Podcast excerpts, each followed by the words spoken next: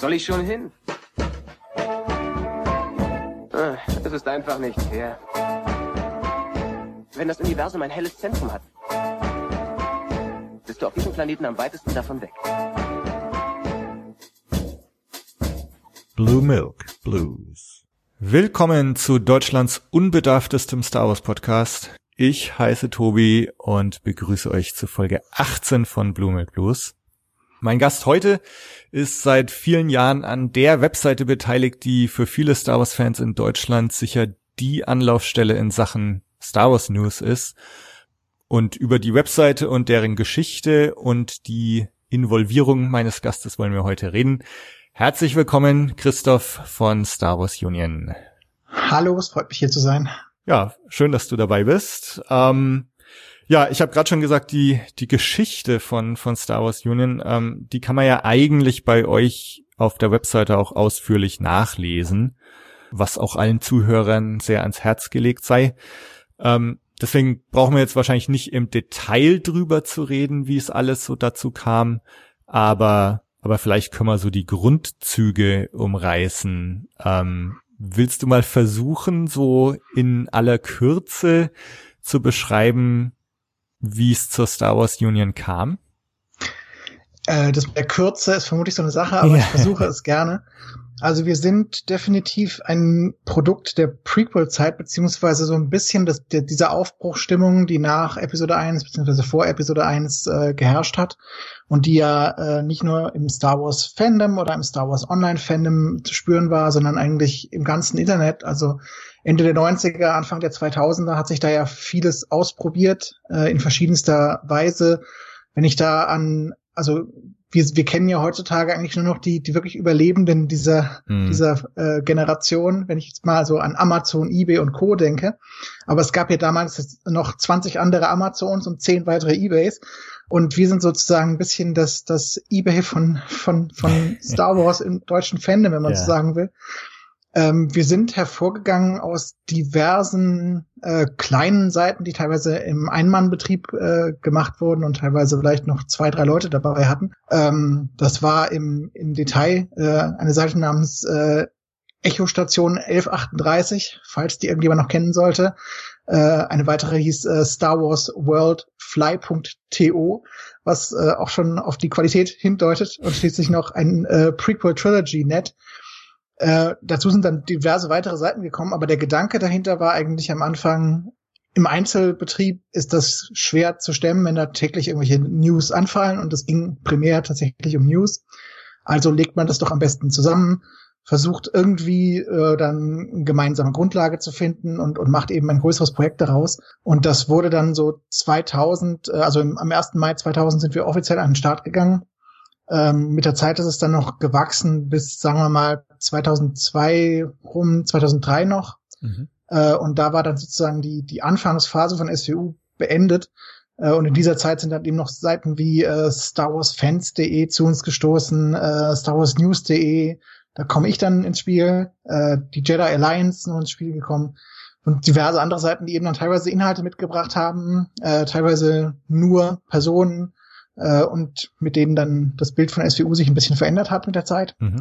Und ja, ich würde sagen, von, von dieser, von, von dieser gen generellen Entstehungsmentalität äh, her ist, ist nach wie vor geblieben, dass, dass wir uns eigentlich immer noch verändern, je nachdem, wer zu uns stößt. Also äh, wir sind da auch nicht festgefahren, würde ich sagen, sondern äh, wir, wir bauen dann eben entsprechend um, je nachdem, wer welche Vorlieben hat, wer was machen will.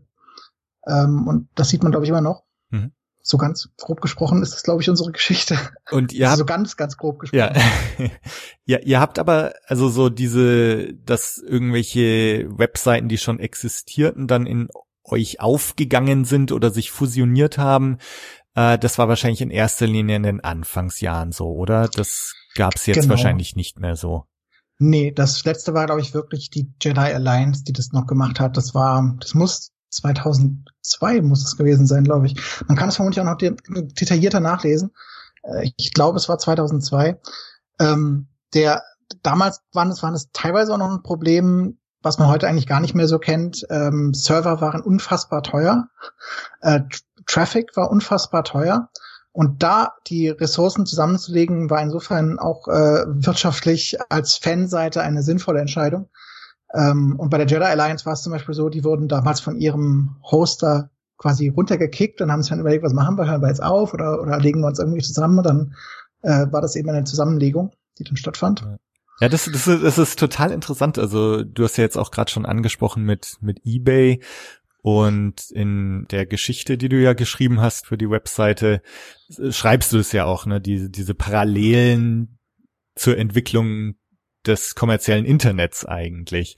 Also dadurch, dass es jetzt diese ganzen kleinen Webseiten eigentlich so wirklich in diesen Pioniertagen des Internet oder in den Pioniertagen des Star Wars Internets gab, ähm, kann man da nicht nur Parallelen sehen, aber auch genau solche, die, die Anfangsprobleme, die in den Tagen wahrscheinlich ganz, ganz viele Websites und, und solche Projekte hatten. Richtig. Also ich meine, man muss natürlich dazu sagen, wenn man sich jetzt Internetseiten anguckt, auch professionelle Internetseiten, sagen wir mal starwars.com zum Beispiel, man, man kann sich die ja noch immer auf, auf archive.org ja. angucken, was sehr faszinierend ist. Und wenn man sich ansieht, was die jetzt, sagen wir mal, bis circa 1999 äh, am Start hatten, dann könnte man das, wenn man grundlegende HTML-Kenntnisse hat, binnen, würde ich sagen, vielleicht 24 Stunden problemlos nachbauen. Äh, also eigentlich die, die, die technische Komplexität des Internets ist ja eigentlich erst in den letzten zehn Jahren so weit gediehen, dass man als Hobbyprojekt äh, deutlich dahinter steht oder beziehungsweise da nicht mehr so direkt anknüpfen kann, wie man das am Anfang konnte. Und ich glaube, daher stammte auch so ein bisschen äh, dieser, dieser Gründergeist, wenn man das sagen will, der da äh, Ende der 90er, Anfang der 2000er herrschte. Man konnte mit unglaublich geringen Mitteln eine Seite zusammenstellen, die eigentlich professionellen Ansprüchen doch genügte, ja. würde ich sagen. Wenn man das jetzt noch weiter spinnt, ähm, glaubst du, dass die Geschichte der Weiterentwicklung von SWU, dass da weiterhin Parallelen zu, se zu sehen sind zum, zum Rest des Internets? Also du hast jetzt gesagt, ihr seid das eBay der Star Wars Webseiten. Kann man das noch weiter denken? Und wenn ja, was bedeutet es dann? Also ich denke, bis zu einem gewissen Punkt kann man das. Ich würde als, als Phänomen des aktuellen Internets definitiv sehen, dass die, das klassische Webseiten eigentlich an Bedeutung mehr und mehr verlieren, mhm. dass das meiste inzwischen über Social Media läuft, in verschiedensten Kanälen. Ähm, und entsprechend würde ich auch sagen, dass unsere Rolle im Vergleich zurückgeht und mhm. abnimmt. Ähm, beziehungsweise vielleicht noch nicht mal unbedingt abnimmt, aber eben stagniert, während an anderen Stellen ähm, dem der Fokus äh, eher da ist. Also da sehe ich definitiv noch Parallelen. Auf der anderen Seite habe ich das Gefühl, dass einige unserer User, zumindest die, die kommentieren, äh, gerade das auch ein bisschen an uns schätzen, dass wir quasi eine Art von, ähm, tja, ich weiß nicht, eine Art von Rückzugspunkt sein können, äh, wo das, das, das wilde Internet von draußen äh, quasi keine größere Rolle spielt. Ja. Äh, aber ich denke mal, wer heutzutage eine, eine, sich mit Star Wars beschäftigen will im Internet und dort irgendwelche Inhalte präsentieren will, der dürfte vermutlich weniger auf eine Webseite setzen als auf eine, sagen wir mal, eine Facebook-Seite oder der dürfte irgendwo bei, äh, bei Twitter sich, sich austoben ja. oder was Instagram machen oder auf YouTube oder was auch immer. Aber bei euch ist, glaube ich, schon so, dass nach wie vor die, die Webseite das Hauptding ist. Ne? Also auch, wo die Hauptdiskussion stattfindet. Weniger auf Facebook oder Twitter, sondern schon nach wie vor auf der Website. Richtig, und aber das muss man auch sagen, das ist eine Mentalitätsgeschichte. Ja. Wir sind ja alle nicht jünger geworden. also, naja, doch einige von uns, habe ich das Gefühl, sind durchaus jünger geworden, aber die meisten sind tatsächlich etwas äh, gealtert und ich glaube, wir hängen auch ein bisschen äh, unseren äh, konservativen Ursprüngen da in der Hinsicht an ja. und äh, konzentrieren uns tatsächlich auf die Seite, weil wir auch das Gefühl haben, dass wir dort am meisten Gestaltungsfreiheit haben. Also dort können wir am, am, am meisten Inhalte so weit präsentieren, wie uns das gefällt, ohne uns irgendwie an äh, Konventionen von, von so, äh, Social äh, Media Seiten oder sowas äh, orientieren zu müssen. Ja. Also da dann bricht vielleicht etwas der Egoismus von uns durch. Ich weiß es nicht. ja. Ähm, in eurer Geschichte kann man nachlesen, dass äh, Darth Duster der einer eurer Gründungsmitglieder ist, ne? Und der, der auch nach wie vor dabei ist, oder? Der ist nach wie vor dabei, ja. wobei er im Moment tatsächlich gerade in den Flitterwochen ist. Also ah. im Moment ist er gerade nicht dabei, aber ansonsten Generell wir schon. haben er, er ist uns er ist uns erhalten geblieben, ja. Genau, jedenfalls hat er über über diese Zeit 98 98, 99 gesagt, dass das für ihn die schönste Zeit in Sachen Fandom war. Äh, geht es dir auch so? Ui, ähm, also ich glaube, für mich war so ein bisschen die schönste Zeit vor Episode 2, glaube ich. Also mhm. so ja, zwei, also 2000 bis 2002. Ähm, ich habe das Gefühl, dass, dass diese Begeisterung oder das, das, das Interesse an Episode 2 war noch sehr, sehr positiv. Also ich habe das Gefühl, dass der, der Zynismus, mit dem man heutzutage teilweise mit den Prequels umgeht, dass der noch, dass der entweder noch nicht so hundertprozentig entwickelt war oder dass der dazu geführt hatte, dass die Leute, die entsprechend zynisch waren, äh, einfach ein bisschen verschwunden sind und dann konnte quasi sich so ein bisschen der Optimismus über die Zukunft, ach wie schön, und es werden gerade Filme gemacht, der konnte sich so ein bisschen austoben. Und das war äh, insofern eine durchaus positive Zeit, würde ich sagen, wo man wirklich einfach Freude an Star Wars hatte und nicht ständig sich gestritten hat über Sinn und Zweck von, von irgendwelchen Projekten. Ja. Ich glaube, dieser, dieser Zynismus und was du jetzt gerade angesprochen hast, ich weiß jetzt gar nicht mehr, wann dieser Red Letter Media Mr. Plunkett, äh, dieses YouTube-Ding zu Episode 1 rauskam.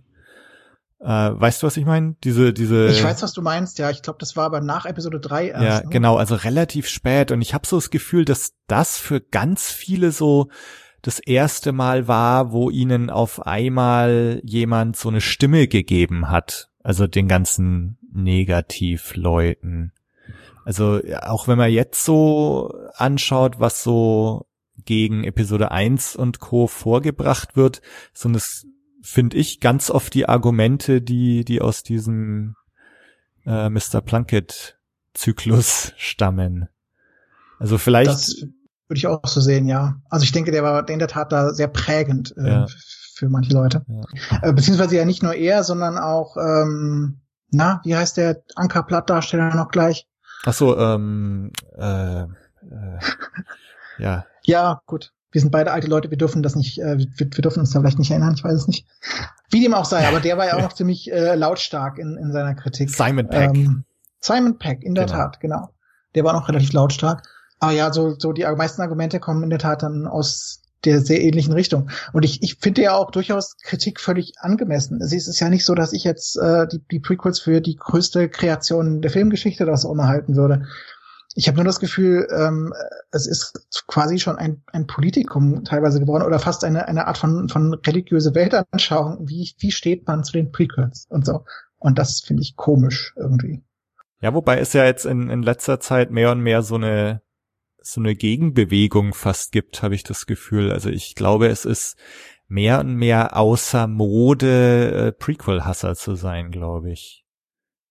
So ein bisschen der Eindruck, glaub, den ich habe. Ganz aber. so weit würde ich vielleicht nicht gehen, aber es gibt jedenfalls ja diese Prequel Appreciation äh, Society. Ich ja, weiß auch nicht, genau. wie ernst die sich wirklich nimmt. Ich finde den Namen finde ich schon mal köstlich. Ähm, also ja, ich denke, ähm, auch, auch Prequel-Liebhaber sind jetzt inzwischen alt, ge älter geworden ja, und, ja. Und, und werden langsam auch etwas lauter. Ja, ja. Ja, ähm, ja du hast ja selber ähm, in deiner Geschichte von den goldenen Jahren kurz nach Episode 1 geschrieben. Das, das ist wahrscheinlich die Zeit, die du jetzt auch gerade meintest, ne? Das ist in der Tat so ein bisschen die Zeit, ja. Es herrschte wirklich äh, ein, ein bemerkenswerter Aufbruchgeist. Also es war man, man, man wollte einfach sich einbringen, also vielfach zumindest, nicht, nicht generell, aber vielfach. Man, man wollte halt ähm, sich auch mit Themen befassen, die, sagen wir mal, im Internet noch nicht so präsent waren. Also aus dieser Zeit stammen ja teilweise auch einige von unseren Specials, die noch immer äh, auf unseren Seiten rumschwirren. Ja. Äh, wenn ich da an sowas zum Radiodrama oder so denke, das stammt von dort. Und ich glaube, die Holiday Special Sachen kommen, kommen teilweise zumindest aus der Zeit.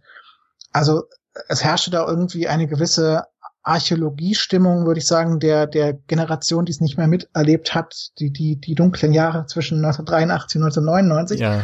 sondern die quasi 1999 so ein bisschen in ein gemachtes Nest gesprungen sind und haben all diese wunderbaren Inhalte gesehen von 1977 an und haben sich dann intensiver auch damit beschäftigen können und auch daraus sind durchaus äh, kreative Dinge hervorgegangen. Ja, das, das war bei mir allerdings gerade so die Zeit, wo es bei mir wieder so ein bisschen bergab ging. Ähm, also bei mir waren so die, die 90er Jahre und vor allem die erste Hälfte der 90er so meine, meine total fanatische Zeit.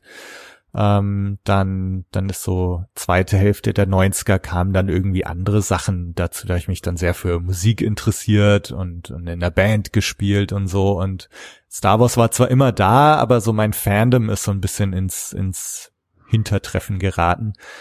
Also es ist total interessant eigentlich zu sehen, dass so die Fackel weitergetragen wurde eigentlich und dass du jetzt sagst, so die, die Jahre nach Episode 1 sind für dich die goldenen Jahre. Und wir haben auch, wir haben auch Leute im Team, die ja teilweise noch nicht mal mehr die Prequels im Kino gesehen haben, was, was ich verblüffend fand, als ja, ich das ja. gehört habe, aber ähm, und für die waren das dann teilweise die Clone Wars Jahre, die dann wieder die goldene Aha. Zeit waren. Okay, also ich, ich, würde sagen, es ist ein stetiges Auf und Ab und ich, ich finde das absolut fantastisch an Star Wars, dass es in der Lage ist, immer wieder neue Leute zu begeistern. Auch ja. mit, mit Sachen, die dann für die Generation vorher vielleicht nicht so interessant und spannend sind. Also ich, ich lese aus deinen Aussagen ja heraus, für dich waren jetzt die Prequels nicht so der große Wurf.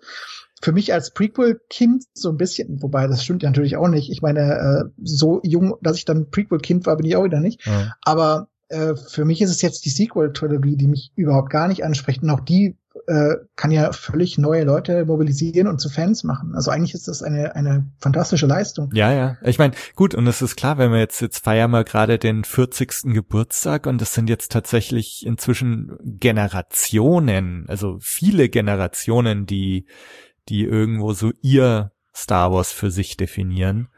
Und ähm, ja, also ich gehöre tatsächlich zur zur Generation der der Originaltrilogie-Fans und hab mir zwar äh, Episode 1, 2, 3 x Male damals im Kino angeschaut und hab mir die Spielzeugfiguren gekauft und und war schon irgendwie auch im Star Wars Fieber, aber es hat mich letztendlich nicht mehr so berührt, wie es die die Originaltrilogie damals getan hat. Aber natürlich gibt's Leute, die damals von den Prequels halt so berührt waren und, und es gibt jetzt Leute, die von, von den Sequels berührt sind und, und zum Fan werden und dann genau da ihre goldenen Jahre sehen. Und das finde ich total faszinierend und auch irgendwie sehr schön.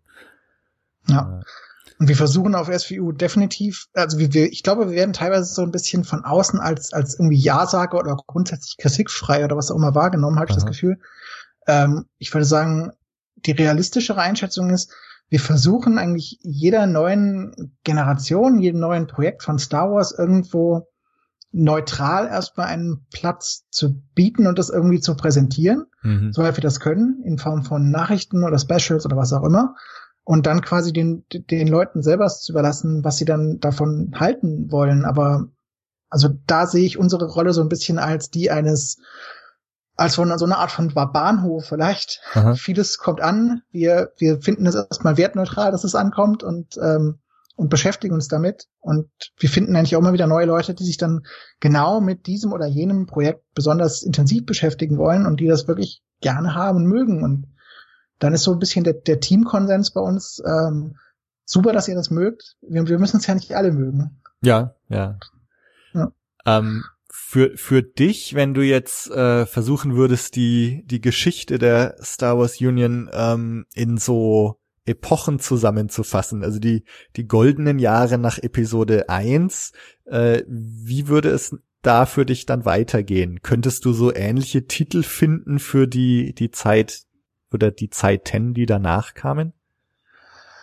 Ähm, schwieriger vermutlich, aber ein, eine der Zeiten, die danach kamen, äh, war eine ziemlich konfliktreiche Epoche, würde ich sagen. Also zum einen innerhalb des Fandoms, wo es, wo es mehr und mehr auseinander dividiert hat sich, hatte ich das Gefühl. Mhm. Zum anderen auch von Seiten von Lucasfilm, wo man zeitweise versucht hat, Fanprojekte eher klein zu halten. Also ich, ich würde sagen, inzwischen hat sich das wieder völlig gedreht, aber dieser, dieser Wandel kam dann meines Erachtens erst nach Episode 3.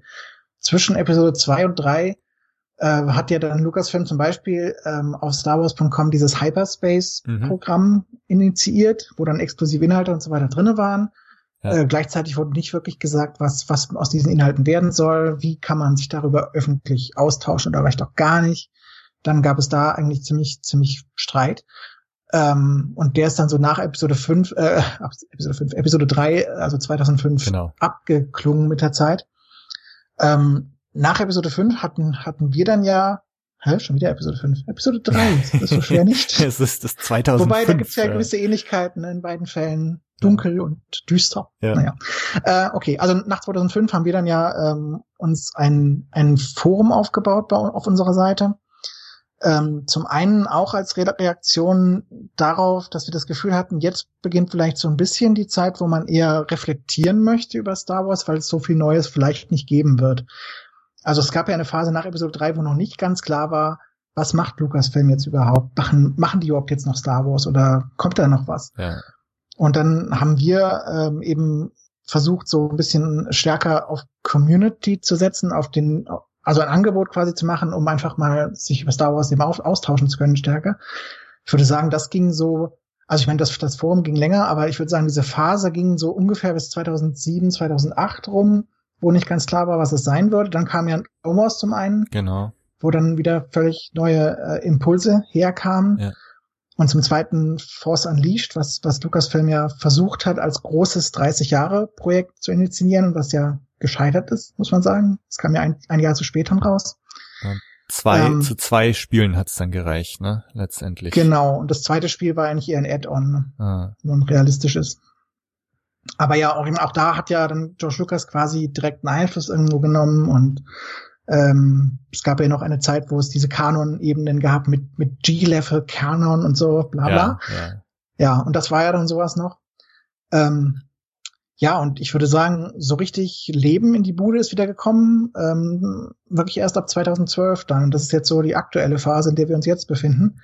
Zwischendurch gab es Jahre, wo eigentlich nach und nach die meisten aus dem Team verstummt oder sogar verschwunden sind. Mhm. Also es gab ungefähr ein Jahr, würde ich sagen, wo ich eigentlich äh, als Ein-Mann-Betrieb SWU gemacht habe Mhm. wieder, was etwas stressig war. Auf der anderen Seite auch ganz nett, weil dadurch wurde eigentlich mehr Platz eingeräumt, Themen, Nachrichten, Entwicklungen, die normalerweise einfach nicht auf dem Schirm sind. Also sowas wie ILM zieht nach, äh, nach Singapur oder sowas, war dann irgendwie eine größere Geschichte mal, was auch mal ganz unterhaltsam war eigentlich.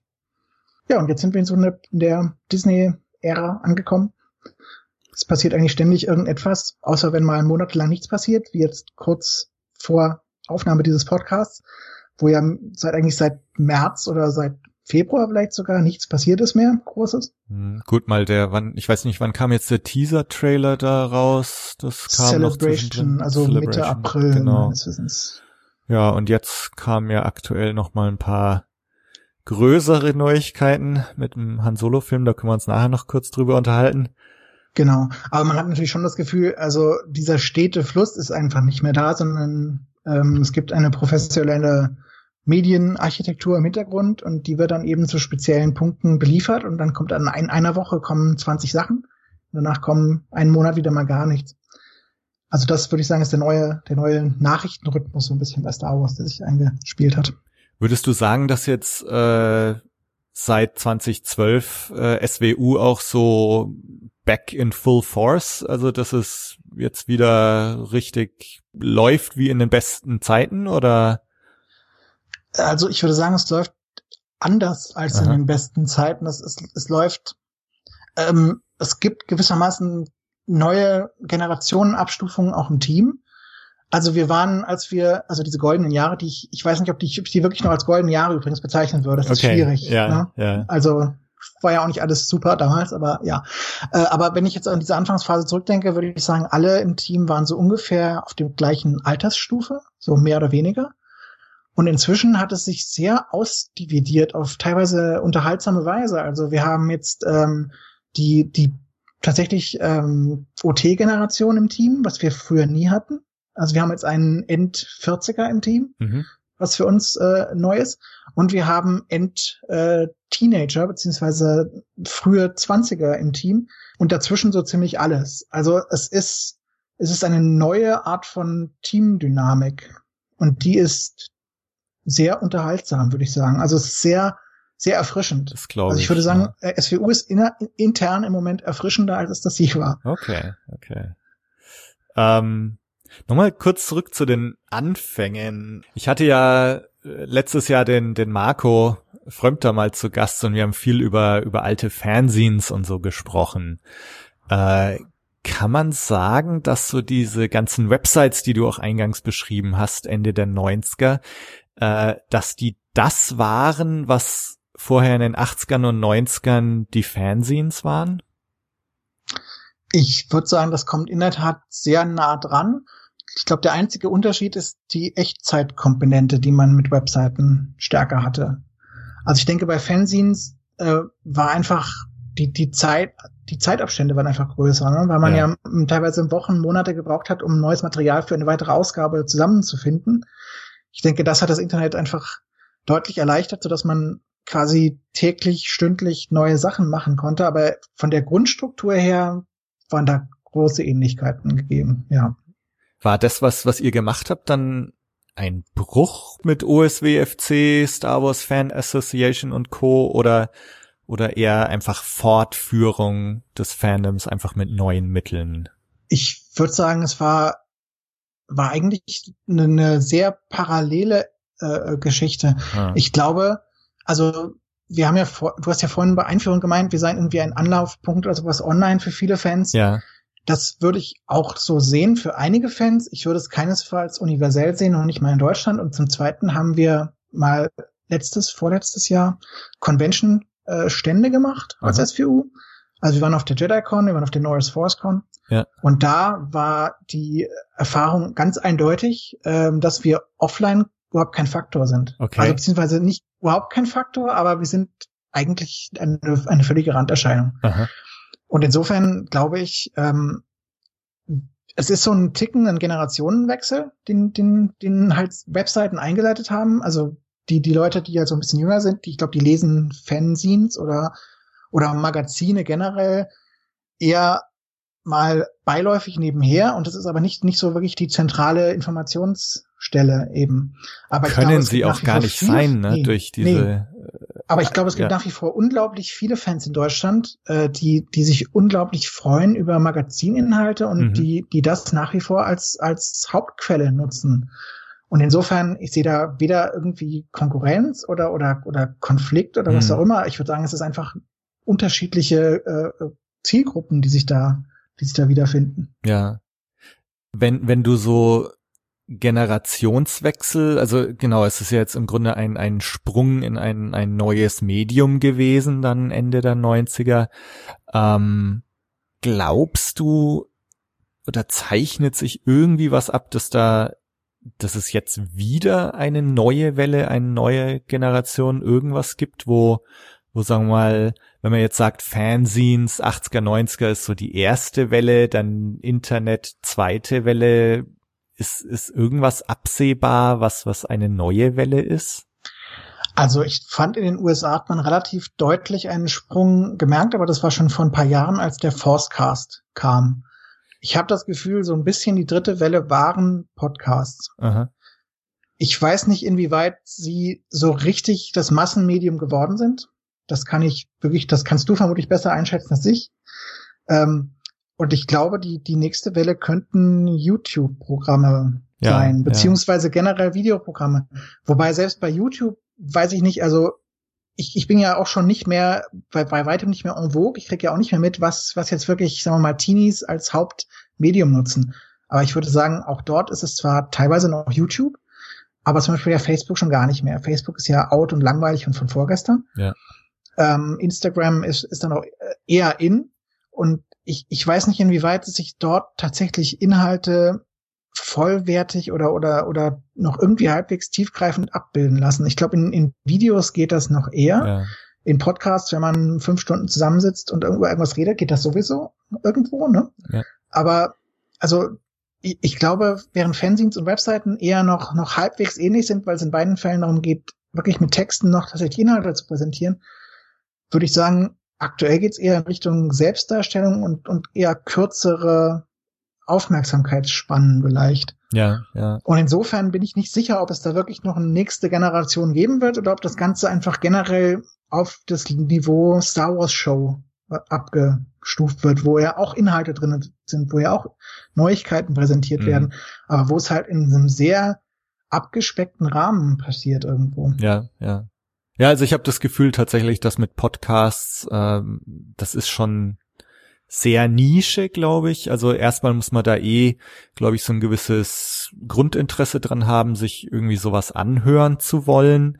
Ähm, da ist, glaube ich, die Zielgruppe schon mal gar nicht mal so groß. Äh, und wenn man dann noch ein, ein ganz spezielles Thema hat wie Star Wars, ist schon sehr Nische. Also ich, ich habe so das Gefühl tatsächlich auch, dass das in erster Linie jetzt so die Sachen auf, auf YouTube oder halt in Videos passieren, ähm, die man sich anschauen kann, die vielleicht jetzt auch nicht so ausführlich sind. Also, äh, sag mal, ein Video von zwei Stunden würde sich wahrscheinlich auch kein Mensch anschauen, sondern das halt irgendwie in, in verdaulichen Häppchen aufbereitet und, und präsentiert ist. Ich habe auch eher das Gefühl, dass, dass da mehr Musik drin ist als, als in den Podcasts. Nichtsdestotrotz halte ich die Fahne hoch. Sehr gut. ähm, äh, eine Frage noch, die, die auch irgendwie mit diesem Internet und, und Co. zu tun hat, ähm, äh, was ja auch ganz deutlich wird, wenn man sich eure, eure Geschichte online durchliest. Ihr habt ja jetzt alle äh, Namen, also Darth Duster haben wir schon erwähnt, äh, Aaron Space Rider und so weiter und so fort. Äh, ist das, ist das noch ein Ausdruck der Entstehungsgeschichte, dass das einfach damals in so Foren und so dazugehört hat? Oder, oder war das einfach, wolltet ihr anders sein? Wolltet ihr anonym bleiben? Oder, oder was steckt da dahinter? Also das ist tatsächlich reine, äh, reine Wiedergabe der, der Entstehungszeit. Ich glaube, ähm, es, es war damals unfassbar in irgendeinen Darth-Namen zu haben. Aha in irgendwelchen Foren. Also ich würde sagen, teilweise ist es in Foren immer noch so, wenn man jetzt mal ins Projekt Star Wars Forum guckt. Ich glaube, unter seinem Klarnamen postet da eigentlich auch kein Mensch. Ähm, und bei uns ist es, ist es wirklich ein, ein Relikt aus jenen düsteren Tagen, als das mal losging, wo man dann ja zum Beispiel auch für, sagen wir mal, AOL braucht man irgendeinen Nutzernamen, da hat man dann auch meistens ja nicht seinen eigenen Namen genommen, sondern irgendwie sich was ausgedacht. Und in meinem Fall war es dann tatsächlich Aaron Space Rider, wobei der, der Space Rider schon seit Jahren eigentlich kaum noch verwendet wird, weil Aha. er tatsächlich zu lang war. Aha. Das ist etwas peinlich, aber in unserem Nachricht Nachrichtenskript beziehungsweise unseren Nachrichtenseiten, da war kein Platz dafür. Aha. Und deshalb musste ich auf den Space Rider schon vor Jahren verzichten. Da war, dann war immer nur ja. Aaron einfach, oder? Dann war es nur noch Aaron, ja. ja. Und jetzt ist es noch nicht mal mehr das. Ja. Also, ja. ja. Und ich glaube, die, die Nachwuchsgeneration, ähm, die übernimmt das, also bei, bei uns, alle Leute, die da neu dazukommen, die haben auch irgendwo solche Namen, aber es sind nicht mehr so diese Star Wars-Namen in erster Linie, sondern es ist dann schon eher was aus, sagen wir mal, der Steam-Umgebung oder irgendwelchen Games. Mhm. Oder äh, von, von ganz woanders her, aber so diese, diese Star Wars-Foren-Tradition, ich glaube, die ist in, in, in Namenshinsicht doch etwas äh, äh, hinüber. Ja. Ja, vielleicht können wir noch ein bisschen so über statistische Aspekte mal von, von SWU reden. Ähm, wie viele Leute lesen euch? Das ist äh, sehr, also generell kann man es so halbwegs sagen mit, ich glaube, wir haben ungefähr 20.000 Leute am Tag bei uns oder so, so über den Daumen. Aber es ist, ähm, was, was Nachrichten selber angeht, ist es sehr, sehr unterschiedlich, wie wir sehen. Ähm, wir sehen, gewisse Inhalte werden sehr, sehr gerne und häufig gelesen, weil man, glaube ich, die auch bei uns erwartet. Das sind dann eben so die Film- und Serien-News. Die werden unfassbar oft aufgerufen. Ähm, was deutlich äh, weniger Interesse auslöst, sind meistens Unternehmensnachrichten, irgendwie ILM macht dies und das. Und was eigentlich überhaupt keinen Menschen interessiert, habe ich das Gefühl, ist Literatur. Okay. Jetzt kann man natürlich bei Literatur sagen, da gibt es andere Angebote, die sich ja speziell auf Literatur konzentrieren und dann ja, sind dann äh, sämtliche Leute, die sich interessieren, eben dort. Ne? Mhm, ja. Auf der anderen Seite glaube ich auch, dass Literatur unglaublich nischig geworden ist über die Jahre. Also vielleicht äh, ist es auch ein generelles äh, Zeichen, dass da eben äh, äh, nicht so das Interesse da ist. Ja, und ansonsten auf, auf Facebook und Twitter, also auf Twitter sind wir ja völlig, äh, völlig versagerisch unterwegs. was einfach Mentalitätssache ist. Ja. Ähm, bei Facebook etwas erfolgreicher. Mhm. Aber ja, ich denke mal so, so ungefähr, also ich glaube, die wichtigste Zahl so ungefähr 20.000, dann geht es hoch und runter, wie es gerade Je nachdem. ja. Also wir sehen tatsächlich äh, im, im Jahreswechsel äh, beziehungsweise im Kalender, äh, dass es, dass da sehr interessante Entwicklungen zu sehen sind. Im Frühjahr äh, schläft das Fandom ein und im Sommer, also bis Sommer wacht es dann wieder auf und dann schläft es im Sommer wieder etwas ein. Ich glaube, dass da Schulferien eine große Rolle spielen Okay. dahinter. Und das ist tatsächlich jedes Jahr irgendwie so zu beobachten.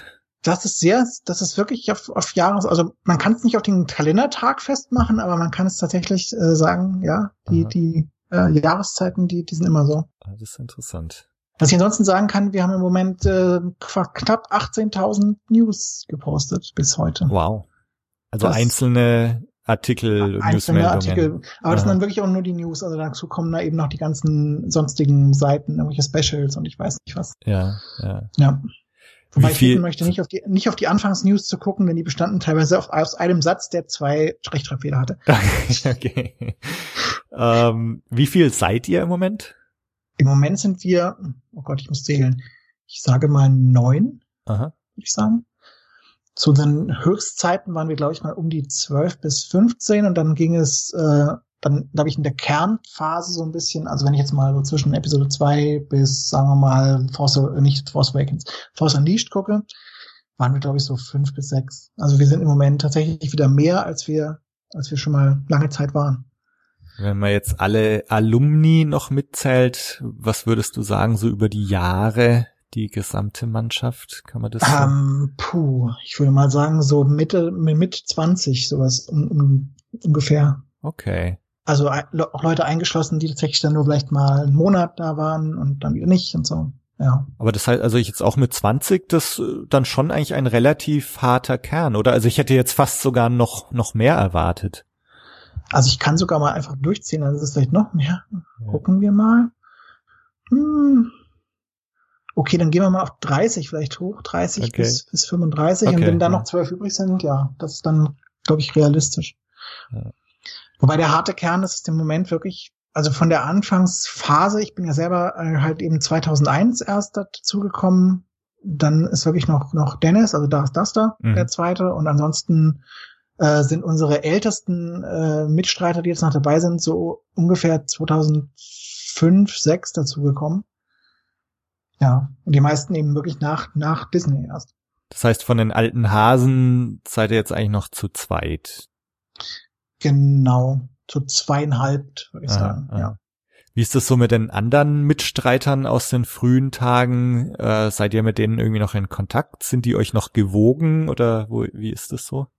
Sie sind uns teilweise gewogen, teilweise nicht gewogen und teilweise von der Bildfläche verschwunden. Bei den Gewogenen waren die Ausstiegsgründe eigentlich immer sehr, sehr ähnlich. Das war, ähm, wir heiraten jetzt und haben eine Familie, Mhm. was erfolgreich gelungen ist. Wir konnten entsprechend schon äh, mehrere äh, SVU-Lätzchen auch durch die Weltgeschichte schicken, Sehr schön. die dann noch eingesetzt wurden.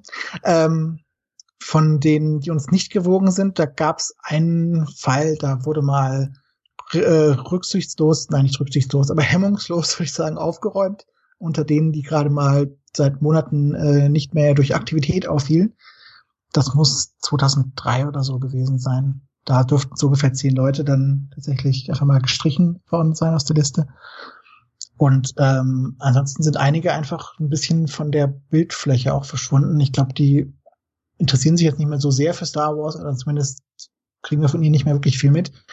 Äh, einige sind auch einfach im Beruf, steht mittendrin, stark äh, engagiert, von denen hören wir hier und da noch was, dass sie äh, zum Beispiel äh, eine Mars-Mission vorbereiten oder Oh. was auch immer. Aha. Aber Wow. ähm, also in dem Fall ist jetzt wirklich so, der ist beim Deutschen Zentrum für Luft, äh, für, für was war's? Luftfahrt und Raumfahrt? Nein, sowas in die Richtung.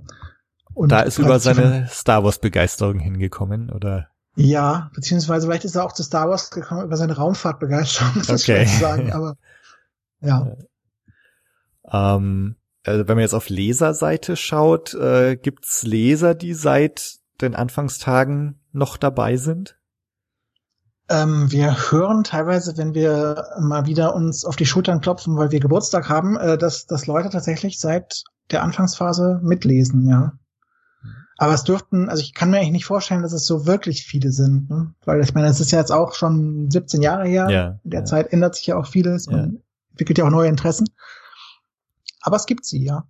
Ja also das, das ist das ist schon Wahnsinn, wenn man mal überlegt, äh, seit wie vielen Jahren das das läuft. Ja. Und äh, ich denk mal, was was so die OSWFC oder so angeht, da da sind ja auch Leute gekommen und gegangen und ähm, ja, manche verlieren einfach irgendwann das Interesse an Star Wars und manche bleiben halt irgendwie dabei. Und, und wenn man dann mal überlegt, wie viele Jahre das sind, ist schon, schon Wahnsinn.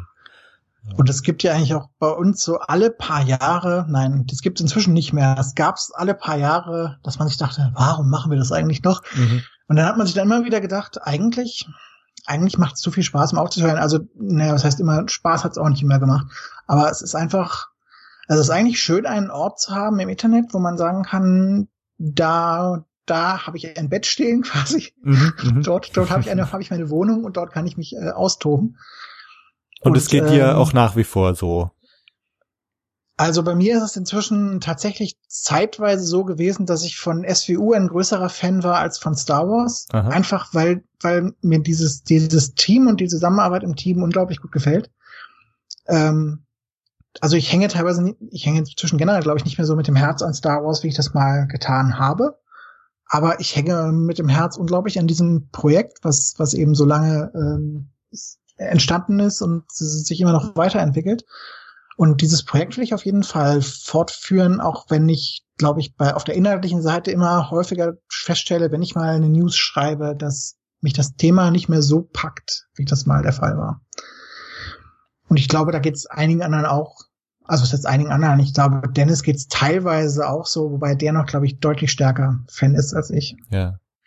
Ja, ich meine, also ich äh, merk's bei mir selber einfach so jetzt mit, ähm, vorhin haben wir ganz kurz mit den Prequels drüber geredet. Also ich war halt äh, von, von der Originaltrilogie einfach riesen Fan, war halt auch das richtige Alter damals und, und also so von, von zwölf bis 15, so, das, das war so die, die ganz, ganz krasse Zeit für mich, wo, wo Star Wars einfach alles war für mich. Und äh, klar, da sind dann halt in den Jahren drauf ganz viele andere Dinge dazugekommen und aber Star Wars hatte schon immer einen besonderen Platz in meinem Herzen, in meinem Leben und ähm, mich hat das schon immer grundsätzlich interessiert und und zu verschiedenen Graden auch begeistert, auch auch als die Prequels rauskamen und, und auch jetzt im Moment mit all, all den Sachen. Aber sag mal so dieses, dass ich so im Innersten berührt bin von der Sache, wie, wie das damals eben der Fall war als zwölf bis 15-Jähriger oder so.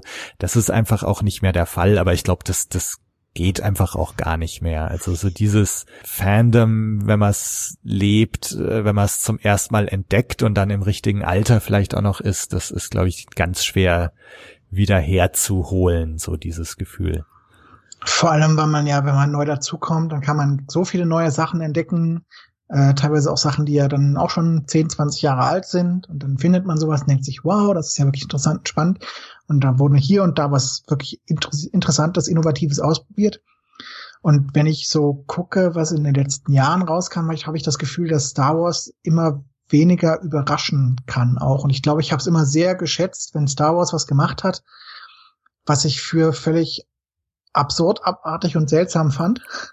Oder beziehungsweise auch für, für etwas übergeschnappt. Aha. Und ich fand, George Lucas konnte das garantieren, übergeschnappt und sehr seltsam zu sein, immer mal ja, wieder. Ja. Und das fand ich irgendwie aber auch grundsympathisch. Also äh, ich finde, wenn man sich ein bisschen an, an Star Wars reiben kann, dann ist es gleich viel interessanter, als wenn es einfach nur so, so Mainstream vor sich hingedödel ist. Mhm. Und ich habe so ein bisschen Gefühl, wir sind jetzt in der vor sich hingedödel-Ära angekommen. Ja, schauen was ich wir mal. schade finde. Ja, also. Ja ähm, da, ich meine, sie haben ja jetzt, äh, auch, auch da können wir uns nachher nochmal kurz drüber unterhalten, aber ähm, es war ja eigentlich so ganz vielversprechend jetzt immer der Ansatz bei, bei den, bei Episode 8, 9 und bei den Spin-off-Filmen jetzt so, so junge Regisseure zu nehmen, die irgendwie aus der Indie-Film-Ecke eigentlich kamen. Ähm, aber nichtsdestotrotz, äh, wie jetzt auch gegenwärtig Han Solo zeigt, äh, gibt's wohl doch sehr konkrete Vorstellungen, wie so ein Film auszusehen hat. Richtig. Und da habe ich aber das Gefühl, dass auf Lucasfilm-Seite etwas schizophren agiert wird, wenn man einerseits eben sich, sich die, die jungen Wilden holt und auf der anderen Seite sie dann aber wohl auch nicht im Zaum hält, hm. sondern sich hinterher die Augen reibt, wenn nicht das rausgekommen ist, was man erwartet hatte. Ja. Ich finde, das ist im Punkt Projektmanagement, Personalführung ist es ein bisschen seltsam was da gelaufen ist. Also ich bin auch so. sehr gespannt, was das jetzt hier so für die, die Zukunft der weiteren Filme bedeutet. Ob man jetzt doch eher in so eine Richtung geht, äh, à la Ron Howard, so ein paar ältere, etablierte Regisseure dann doch wieder zu holen.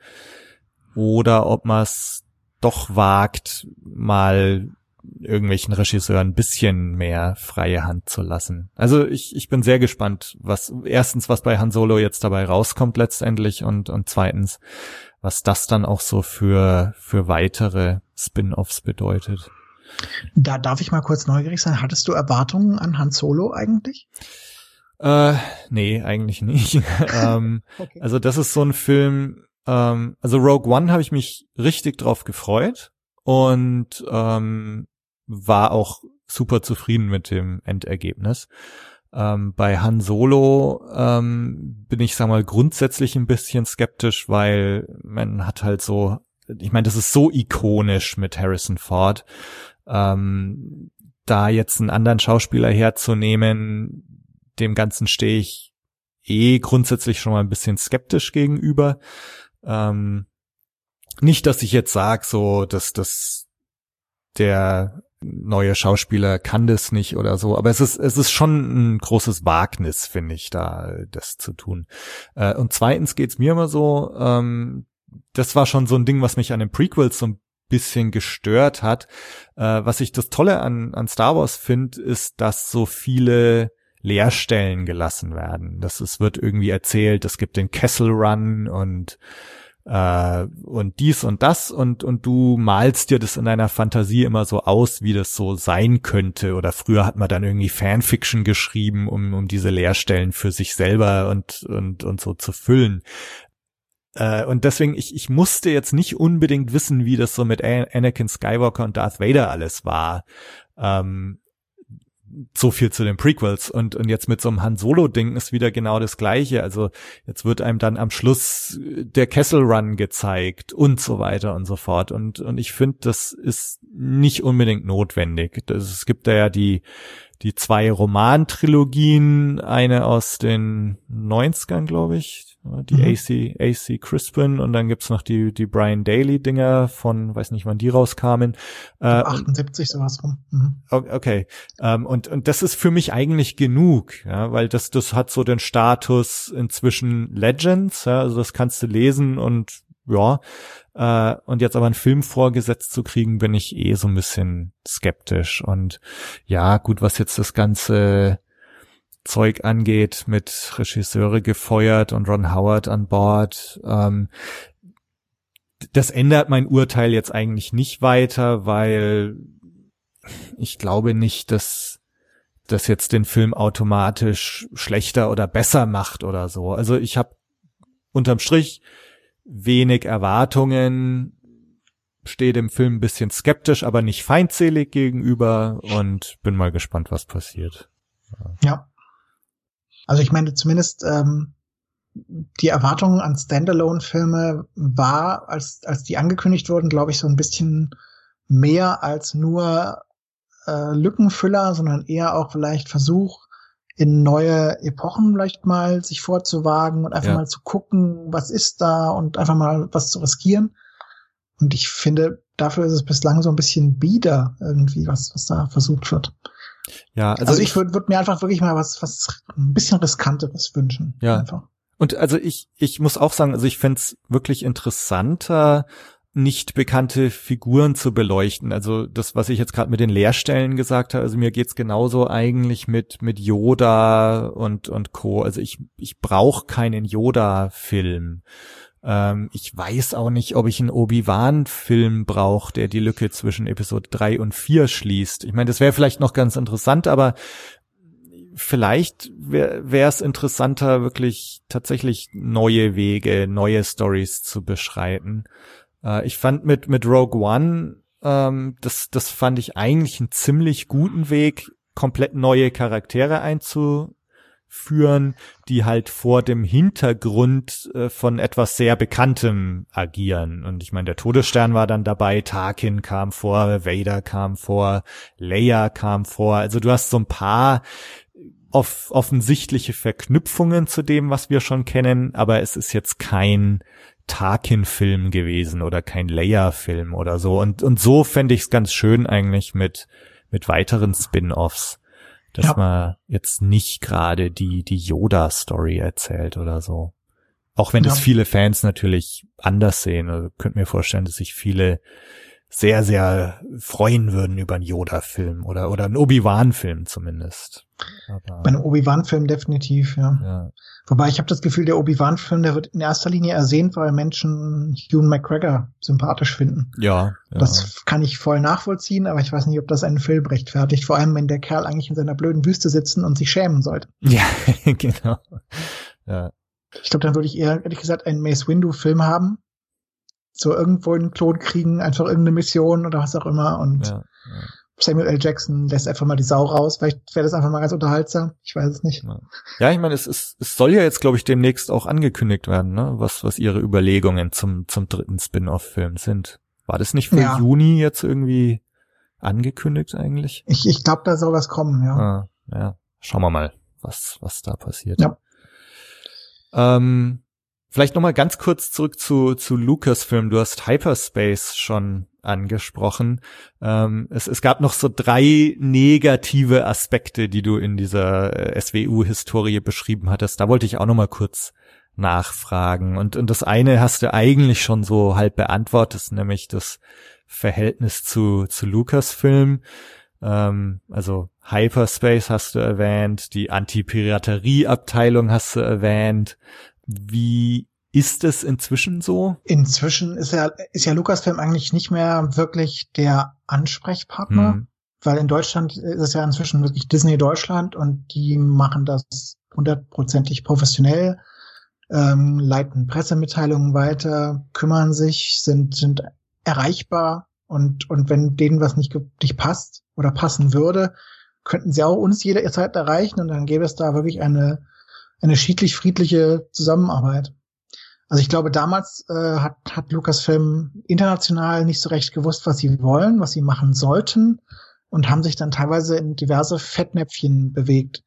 Und ähm, ich glaube, inzwischen Disney sieht das nicht unbedingt entspannter, das glaube ich auf keinen Fall. Man hat ja teilweise bei, bei anderen Sachen, die mit Disney zu tun hatten, gesehen, dort wurden äh, Fanseiten dann abgemanagt quasi. Mhm, mhm. Ähm, aber ich habe das Gefühl, die haben sich die, die Infrastruktur, die Fan-Infrastruktur gewissermaßen rund um Star Wars angeguckt, weltweit, und haben gesagt, naja, hm, da gibt es so viel, wir können das doch eigentlich bedienen, benutzen, bespielen. Und äh, ich habe das Gefühl, sie machen das international sehr gut und sie machen das definitiv in Deutschland auch völlig grundsolide. Okay. Ich hätte ich hätte jetzt auch erwartet, dass das bei Disney eher noch schärfer geworden ist. Ich denke bei ich denke Disney ist dazu einfach zu professionell vielleicht. Also da, da, vielleicht sind die auch nicht so persönlich involviert, sagen sich, na ja, ähm, da ist so viel gewachsen. Eigentlich wäre es dumm, das jetzt zu zerschlagen und dann selber irgendwas auf die Beine zu stellen. Und dann nehmen sie halt das, was da ist. Also ich glaube, die freuen sich doch eigentlich auch, wenn sie quasi von allen möglichen Fanprojekten kostenlose Werbung bekommen. Ja, also wenn, ja eigentlich, eigentlich schon. Wenn die ja. German äh, Garrison durch die Landschaft läuft, dann ist das immer auch eine Werbung für, für die Marke Star Wars. Ja, also auf jeden Fall. Bei uns ist es eigentlich auch nicht so viel anders. Ja. Ich meine, das genau, das mit dem Podcast habe ich mir auch am Anfang gedacht. Ne? Also du überlegst dir natürlich schon, ob du da irgendwelche äh, Copyright-Rechte äh, verletzt und so, aber letztendlich machst du halt kostenlos Werbung dafür und und hältst die die Fahne des Fandoms irgendwie hoch, die die Marke ja auch unterstützt und am Leben erhält. Ja. ja. Ähm, die, hast du im, im Kopf das Hyperspace-Angebot von StarWars.com, wie, wie lang das zur Verfügung stand? Das war relativ kurzlebig nur, oder? Ja, also es waren definitiv mehrere Jahre und am Anfang wurde ja so ein bisschen das in Richtung angekündigt, ja, es kommt da, ähm, kommen immer exklusive Inhalte und ähm, irgendwo wurde es dann eben nicht wirklich bedient. Also äh, ausgelaufen, also direkt ausgelaufen, das ist 2011 wohl erst, das okay. Hyperspace-Programm. Also es hatte so ungefähr fünf, sechs Jahre durch Bestand. Aber es war halt nichts, nichts mehr drin. Also am Anfang, ich glaube, eine der ersten großen Sachen, die sie ja veröffentlicht hatten, war diese nicht fertiggestellte Episode 2 Szene mit dem Sturm auf das Druiden-Kommandoschiff von, von Kia Dimundi und Plo Koon. Ähm, und das war noch eine große Nummer und ich glaube, das war aber auch so mit die größte Nummer, die sie hatten. Sie haben ja da noch sehr erfolgreich äh, die Dreharbeiten von Episode 3 begleitet mit Drehtagebuch und Webcam Stimmt, ja. und so weiter. Ja. Das waren auch teilweise wirklich schöne Einblicke. Also wenn man nicht nur Star Wars-Fan war, sondern auch sich ein bisschen für Filmproduktion interessiert ja. hat, war das ganz toll. Aber sie, sie haben halt danach nicht, nicht gewusst, wirklich, was, was können sie da machen, was sollen sie da anbieten und damit ist es dann eigentlich eingeschlafen und war auch nicht mehr interessant. Ja, es, also ich erinnere mich selber, ich das das ist gerade so in meine meine Zeit in USA gefallen und und äh, ich war also tatsächlich auch äh, zahlendes Hyperspace-Mitglied, aber ich ich kann mich jetzt im Nachhinein auch schon gar nicht mehr dran erinnern. Also ich glaube, ich habe dann irgendwann, ich nehme mal an, du hast da jährlich dafür gezahlt oder so. Also ich glaube, ich habe das. Ich glaube schon, ja. ja. Und ich glaube, am Anfang ja. war das nicht sogar noch Teil, wenn du da den Star Wars Insider abonniert hattest, dass du das dann sogar, dass das da dabei war oder ich, ich weiß es schon gar nicht mehr, aber jedenfalls irgendwann, also ich habe da dann glaube ich überhaupt gar nicht mehr drauf geschaut und so, weil ja, weil da eigentlich dann relativ wenig war oder so. Also so habe ich das jedenfalls in Erinnerung.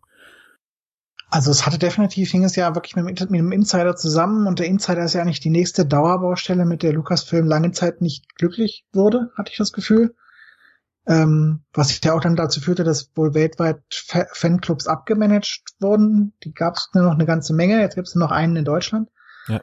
Also das hängt ja irgendwie alles zusammen. Sie, ich, die wollen vermutlich ein professionelles Angebot für Fans schaffen, aber so richtig gebacken kriegen sie es wohl nicht, habe ich das Gefühl. Ja, ich, ich nehme mal an, dass das Streben dahinter auch irgendwie ist, tatsächlich alles in einer Hand zu haben oder alles in der Hand zu haben, um, um besser Inhalte kontrollieren zu können. Oder, oder ich, ich weiß nicht, was, was genau da dahinter steckt. Ähm, ja. Ähm, nächstes Thema, was ihr auch angesprochen hattet äh, in, in der Historie, sind die Spammer, Hacker und, und andere Idioten, äh, beziehungsweise Beschimpfungen, Anfeindungen und so weiter. Ähm, wie ist das heute so? Es ist, würde ich sagen, elf von zwölf Monate im Jahr. Es ist völlig harmlos, da passiert gar nichts. Und dann gibt's immer wieder Ausreißer. Also wir, äh, es, es gibt zum einen gibt es tatsächlich einen Stalker, der teilweise umgeht, ähm, der dann ähm, Liebesbriefe schickt, okay. ähm, die teilweise sogar dann nicht, nicht mit der Post verschickt wurden, sondern abgegeben wurden, wo man dann schon ins ernste Grübeln gerät. Und dann gibt es teilweise wirklich komischen, komischen Hass, also den wir uns auch nicht mehr so recht erklären können, muss ich sagen. Ich weiß auch nicht. Ähm, da gehen dann die üblichen Vorwürfe rum, wir würden ich glaube, wir sind Faschisten mehrheitlich. Okay. Und, und so weiter. Und also kom komisches, cooles Zeugs. Aber ich würde sagen, das sind die üblichen Spinner, die man erwarten muss. Also ich meine, ich würde sagen, ein gewisser Prozentsatz der Menschheit besteht aus Spinnern und die kommen dann halt ab und zu mal vorbeigelaufen. Ja, naja, gut. Aber es ist jetzt insgesamt, insgesamt würde ich sagen, ist es, ist es deutlich rückläufig. Ja. So. Ich glaube, das ist einfach im Internet mit seiner Anonymität, hinter der man sich verstecken kann, ist es einfach so, ne? Dass es da in, in Foren und Diskussionen, dass da immer wieder äh, Leute antriffst, die sich hinter dieser Anonymität, Anonymität verstecken. Und die dann aber auch sich immer berufen auf Meinungsfreiheit oder was auch immer, wo ich sagen muss, äh, die Meinungsfreiheit stellt doch gar niemand in Frage, aber man auf, auf seiner Webseite hat man Hausrecht. Das ist auch so. Wenn jemand in, also niemand kann was dagegen verbieten, dass jemand auf der, auf der Straße draußen irgendwelchen Kram in die Welt schreit, aber in meinem Wohnzimmer kann ich das natürlich schon verbieten. Also äh, da wird meines Erachtens mit, mit falschen Argumenten hantiert.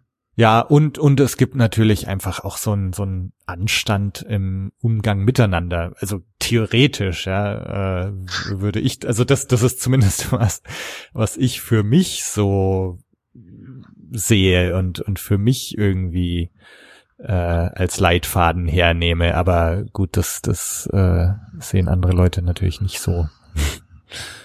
ja. ähm, ein Thema, ein drittes Thema, äh, negative Aspekte, wenn man so will, äh, haben wir eigentlich auch schon angesprochen, ähm, nämlich die Ermüdungserscheinungen im Fandom oder auch bei euch selber. Du hattest schon in der Zeit nach 2001 äh, im Fandom gesehen, dass das eher eine Konsumenten anstelle einer Machergeneration ist. Äh, ist das heutzutage noch mehr der Fall? Ähm, wir hatten ja vorhin das Thema mit den neuen Kanälen, die vielleicht an die, an die Stelle von Webseiten treten. Ja. Also äh, ich weiß nicht, wie pauschal man diese Aussage noch machen kann. Ähm, generell gibt's ja diese 90-9-1-Sicht äh, auf die Welt. Also 90 Prozent sind tatsächlich nur Konsumenten, 9 Prozent sind, sind ein bisschen aktive Konsumenten und schreiben vielleicht dann hier und da noch irgendwas oder machen ein bisschen was. Und eigentlich ein Prozent macht wirklich aktiv was. Das ist ja so generell die Einschätzung. Ich glaube, die ist nach wie vor ähm, in der Tat genauso gegeben heute, wie sie vor 17 Jahren gegeben war. Ich habe nur teilweise das Gefühl, Leute, die dann auch was machen wollen würden, ähm, die sehen, da ist schon irgendwo was und dann machen sie halt nichts anderes, was, was irgendwie so ähnlich ist. Also ja, ähm, ja. du hattest ja auch gemeint mal irgendwie, ähm, du hättest dir, als du einen Podcast gestartet hast, überlegt, da gibt's, gibt's da was, gibt's da noch nichts. Ähm, vielleicht, vielleicht gucken Leute irgendwie und, und sagen, ich würde gerne irgendwo was rum so ein Star Wars machen, gibt's da schon was? Und dann finden sie irgendwas, ob bei uns oder anderswo, und ja. dann machen sie es dann eben vielleicht nicht, anstatt sich zum Beispiel bei, bei irgendeiner Seite zu melden und sagen, hey, könnte ich da irgendwie mitmachen oder, oder wäre da nicht irgendwie das und das fehlt vielleicht noch, da kann man doch was machen zu oder so. Ja. Und, und entweder selber was auf die Beine zu stellen, komplett unabhängig oder sich irgendwo einzubringen. Also äh, ich denke eigentlich gerade im Fandom sollte es möglich sein, miteinander ins Gespräch zu kommen und dann mal zu gucken, kann man gemeinsam was machen, kann man nebeneinander irgendwie was machen? Kann man sich irgendwie unterstützen gegenseitig, was auch immer? Ja. Also ich denke, die, die Einbringungsmöglichkeiten sind, sind nach wie vor gegeben. Äh, vielleicht ist irgendwo der, der, der unbedingte, ich versuch's einfach mal, Wille ein bisschen weg, weil vielleicht auch das Internet komplexer geworden ist, ja. weil die Technik nicht mehr so einfach ist, dass jeder einfach mal in zwei Stunden eine Webseite hinstellen kann. Also vielleicht sind die Hürden ein bisschen höher geworden, aber ich würde sagen, der, der Wille ist nach wie vor ähnlich, das Aktivitätslevel ist nach wie vor ähnlich. Ähm, der, der, der Sprung wird dann vielleicht nicht so häufig mehr gewagt. Ja, ich meine, ich, ich denke, es ist sicher so, dass äh, in, in den Anfangstagen ähm, hast du halt deinen, deinen Fanclub gegründet oder dein Fernsehen gemacht, weil ähm, es gab vielleicht noch nicht so viel andere und du hast halt einfach zu so einer Gründergeneration gehört. Ähm, ich denk mal, was, worüber wir uns jetzt eingangs unterhalten haben, so die Zeit 98, 99, das war dann auch wieder so eine Gründergeneration, äh, dann halt online. Ähm, und ja, also ich, ich glaube auf jeden Fall, dass du recht hast, äh, wenn man jetzt heutzutage kommt und schaut, was ist da, ich meine, dann, dann gibt's halt schon Magazine und es gibt schon Websites und es gibt schon Podcasts und, und man fragt sich dann vielleicht tatsächlich, ja, braucht, braucht es jetzt noch eine eine neue große Star Wars News Webseite in Deutschland? Vielleicht nein. Podcast. Gut, ich meine, ich habe ja auch äh, mit Blue Milk Blues angefangen, da gab's Radio Tatooine schon und es gab Antenne Alderan und ich habe trotzdem gedacht, so ich ich mache jetzt auch noch einen Podcast, weil ich halt auch dachte, ich mache so vom Format her ein bisschen was anderes. Äh, und klar ist jetzt die Frage, braucht es jetzt noch fünf weitere deutsche Star Wars Podcasts? Ja, gut, vielleicht schon, ja, vielleicht bleiben dann wieder ein paar auf der Strecke. Also ich denke, das ist dann ähnlich wie mit so Websites, ja, irgendwann bleibt halt nur noch eBay übrig oder so. ähm, aber die Frage ist halt so, wenn man, wenn man so den Status quo anschaut, äh, braucht es immer noch eine weitere, weitere Website und so. Aber genau, du kannst ja versuchen mitzumachen bei dem, was existiert. Und vielleicht ist das ja auch nicht, das ist ja auch nicht nur sehr, braucht es das, sondern gibt es da noch eine Möglichkeit, irgendwas zu machen? Und die Möglichkeit gibt es auf jeden Fall. Also wenn man was machen möchte, dann sollte man sich einfach hinsetzen und, und, und einfach anfangen. Und ich meine, gibt, wäre Platz für, für fünf weitere Star Wars Podcasts in Deutschland? Auf jeden Fall. Ja, Ob die dann alle riesige Zuschauerzahlen finden, das ist ja dann eine völlig andere Frage. Aber warum das nicht machen, wenn man Spaß dran hat? Also ja, genau. ich glaube, gerade beim, beim im Fandom könnte man das doch eigentlich entspannt sehen, wenn man sagt, ich will was machen mit dem Star Wars, ich will mich irgendwo da, ich will es nicht nur konsumieren, sondern ich will damit irgendwie auch, auch quasi arbeiten oder, oder mich damit intensiver beschäftigen und dann kann ich doch eigentlich noch sagen, ab dafür, los. Ja. Naja, also das und das das ist ich ich finde es sehr lobenswert und sehr toll, wenn die Leute was was machen ähm, ja. und was auf die Beine stellen und und ich glaube man man bekommt's da so ein bisschen immer mit, wenn man ja wenn man mal auf Twitter oder in den Foren schaut oder bei euch oder oder es, ich meine es gibt so viele Leute, die Star Wars Fans sind und die irgendwie selber Kostüme machen oder oder was weiß ich, wie sie ihr Fandom leben. Ähm, und ich meine, viele machen das vielleicht so im stillen Kämmerlein. Ähm, aber insofern finde ich das toll, wenn wenn manche Leute das irgendwie so in die Hand nehmen und ein bisschen nach nach außen tragen oder einfach irgendwas machen, was was auch immer das ist. Ja. ja. Wobei ich sagen muss, ich, ich bin äh, im, im Team, habe ich so ein bisschen die Rolle gefunden bei uns, ähm, so eine Art von Teamassistenz. Ich versuche unsere Leute so ein bisschen dazu zu ermuntern, wenn sie irgendwie was machen, was, was, was ein bisschen anders ist oder was, was nicht so viel machen, das auch mal zu präsentieren. Mhm. Das hat ähm, immerhin vor ein paar Wochen tatsächlich ausnahmsweise mal funktioniert. Mehrheitlich funktioniert es nicht so richtig. Ähm, wir hatten ja zum, zum Geburtstag von Star Wars am 25. Mai äh, so eine Art von, von Zeitreise von, von ja, zwei Fans aus genau, zwei ja. Fangenerationen. Ähm, da, ich klopfe mir jetzt ausnahmsweise mal ganz arrogant selber auf die Schulter. Äh, das war tatsächlich meine Idee. Ich habe gesagt, kommt, wir haben, wir haben diese Leute, wir haben so unterschiedliche Leute im Team. Jetzt zeigt das doch mal. Sagt es doch nicht immer so, so bei uns. Und ja, ich habe das schon miterlebt, sondern macht doch mal was. Zeigt das doch mal, präsentiert das doch mal. Ja. Und ich fand das fantastisch, dass das ausnahmsweise mal wirklich funktioniert hat. Ja.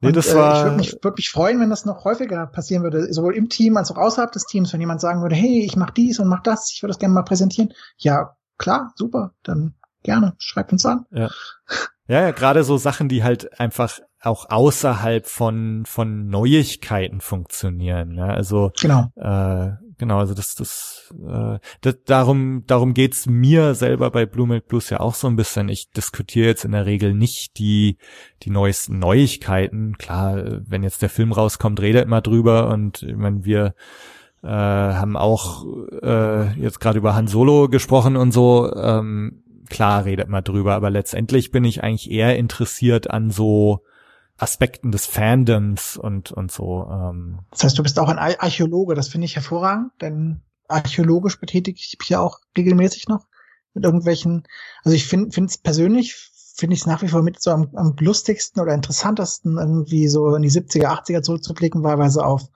Reaktionen der Presse auf Star Wars oder auf, auf Produkte rund um Star Wars, die eigentlich inzwischen etwas komisch rüberkommen und, und das nochmal etwas hervorzukramen. Also sowas ja. begeistert mich sehr. Ja, ja, auf jeden Fall. Ich bin deshalb nach wie vor ein Riesenfan zum Beispiel vom Radiodrama, was, was aus meiner Sicht somit eines der, der fantastischsten und untergegangensten Produkte irgendwie ist, was, was rund um Star Wars entstanden ist. Ähm, ja, ja, also insofern, ich finde archäologische Grabungen da immer sehr unterhaltsam und sehr gut. Ja. An Archäologie bin ich nicht zuletzt wegen Indiana Jones interessiert. Äh, vielleicht noch ein bisschen zu dir selber. Äh, wie bist du eigentlich zu Star Wars gekommen?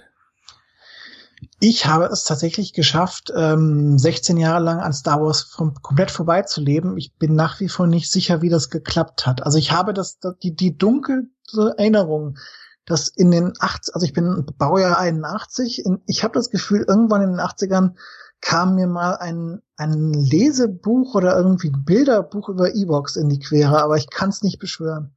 Ich habe ich hab schon seit Jahren versucht, das wieder zu finden. Ich weiß es nicht mehr, ob das das wirklich gab.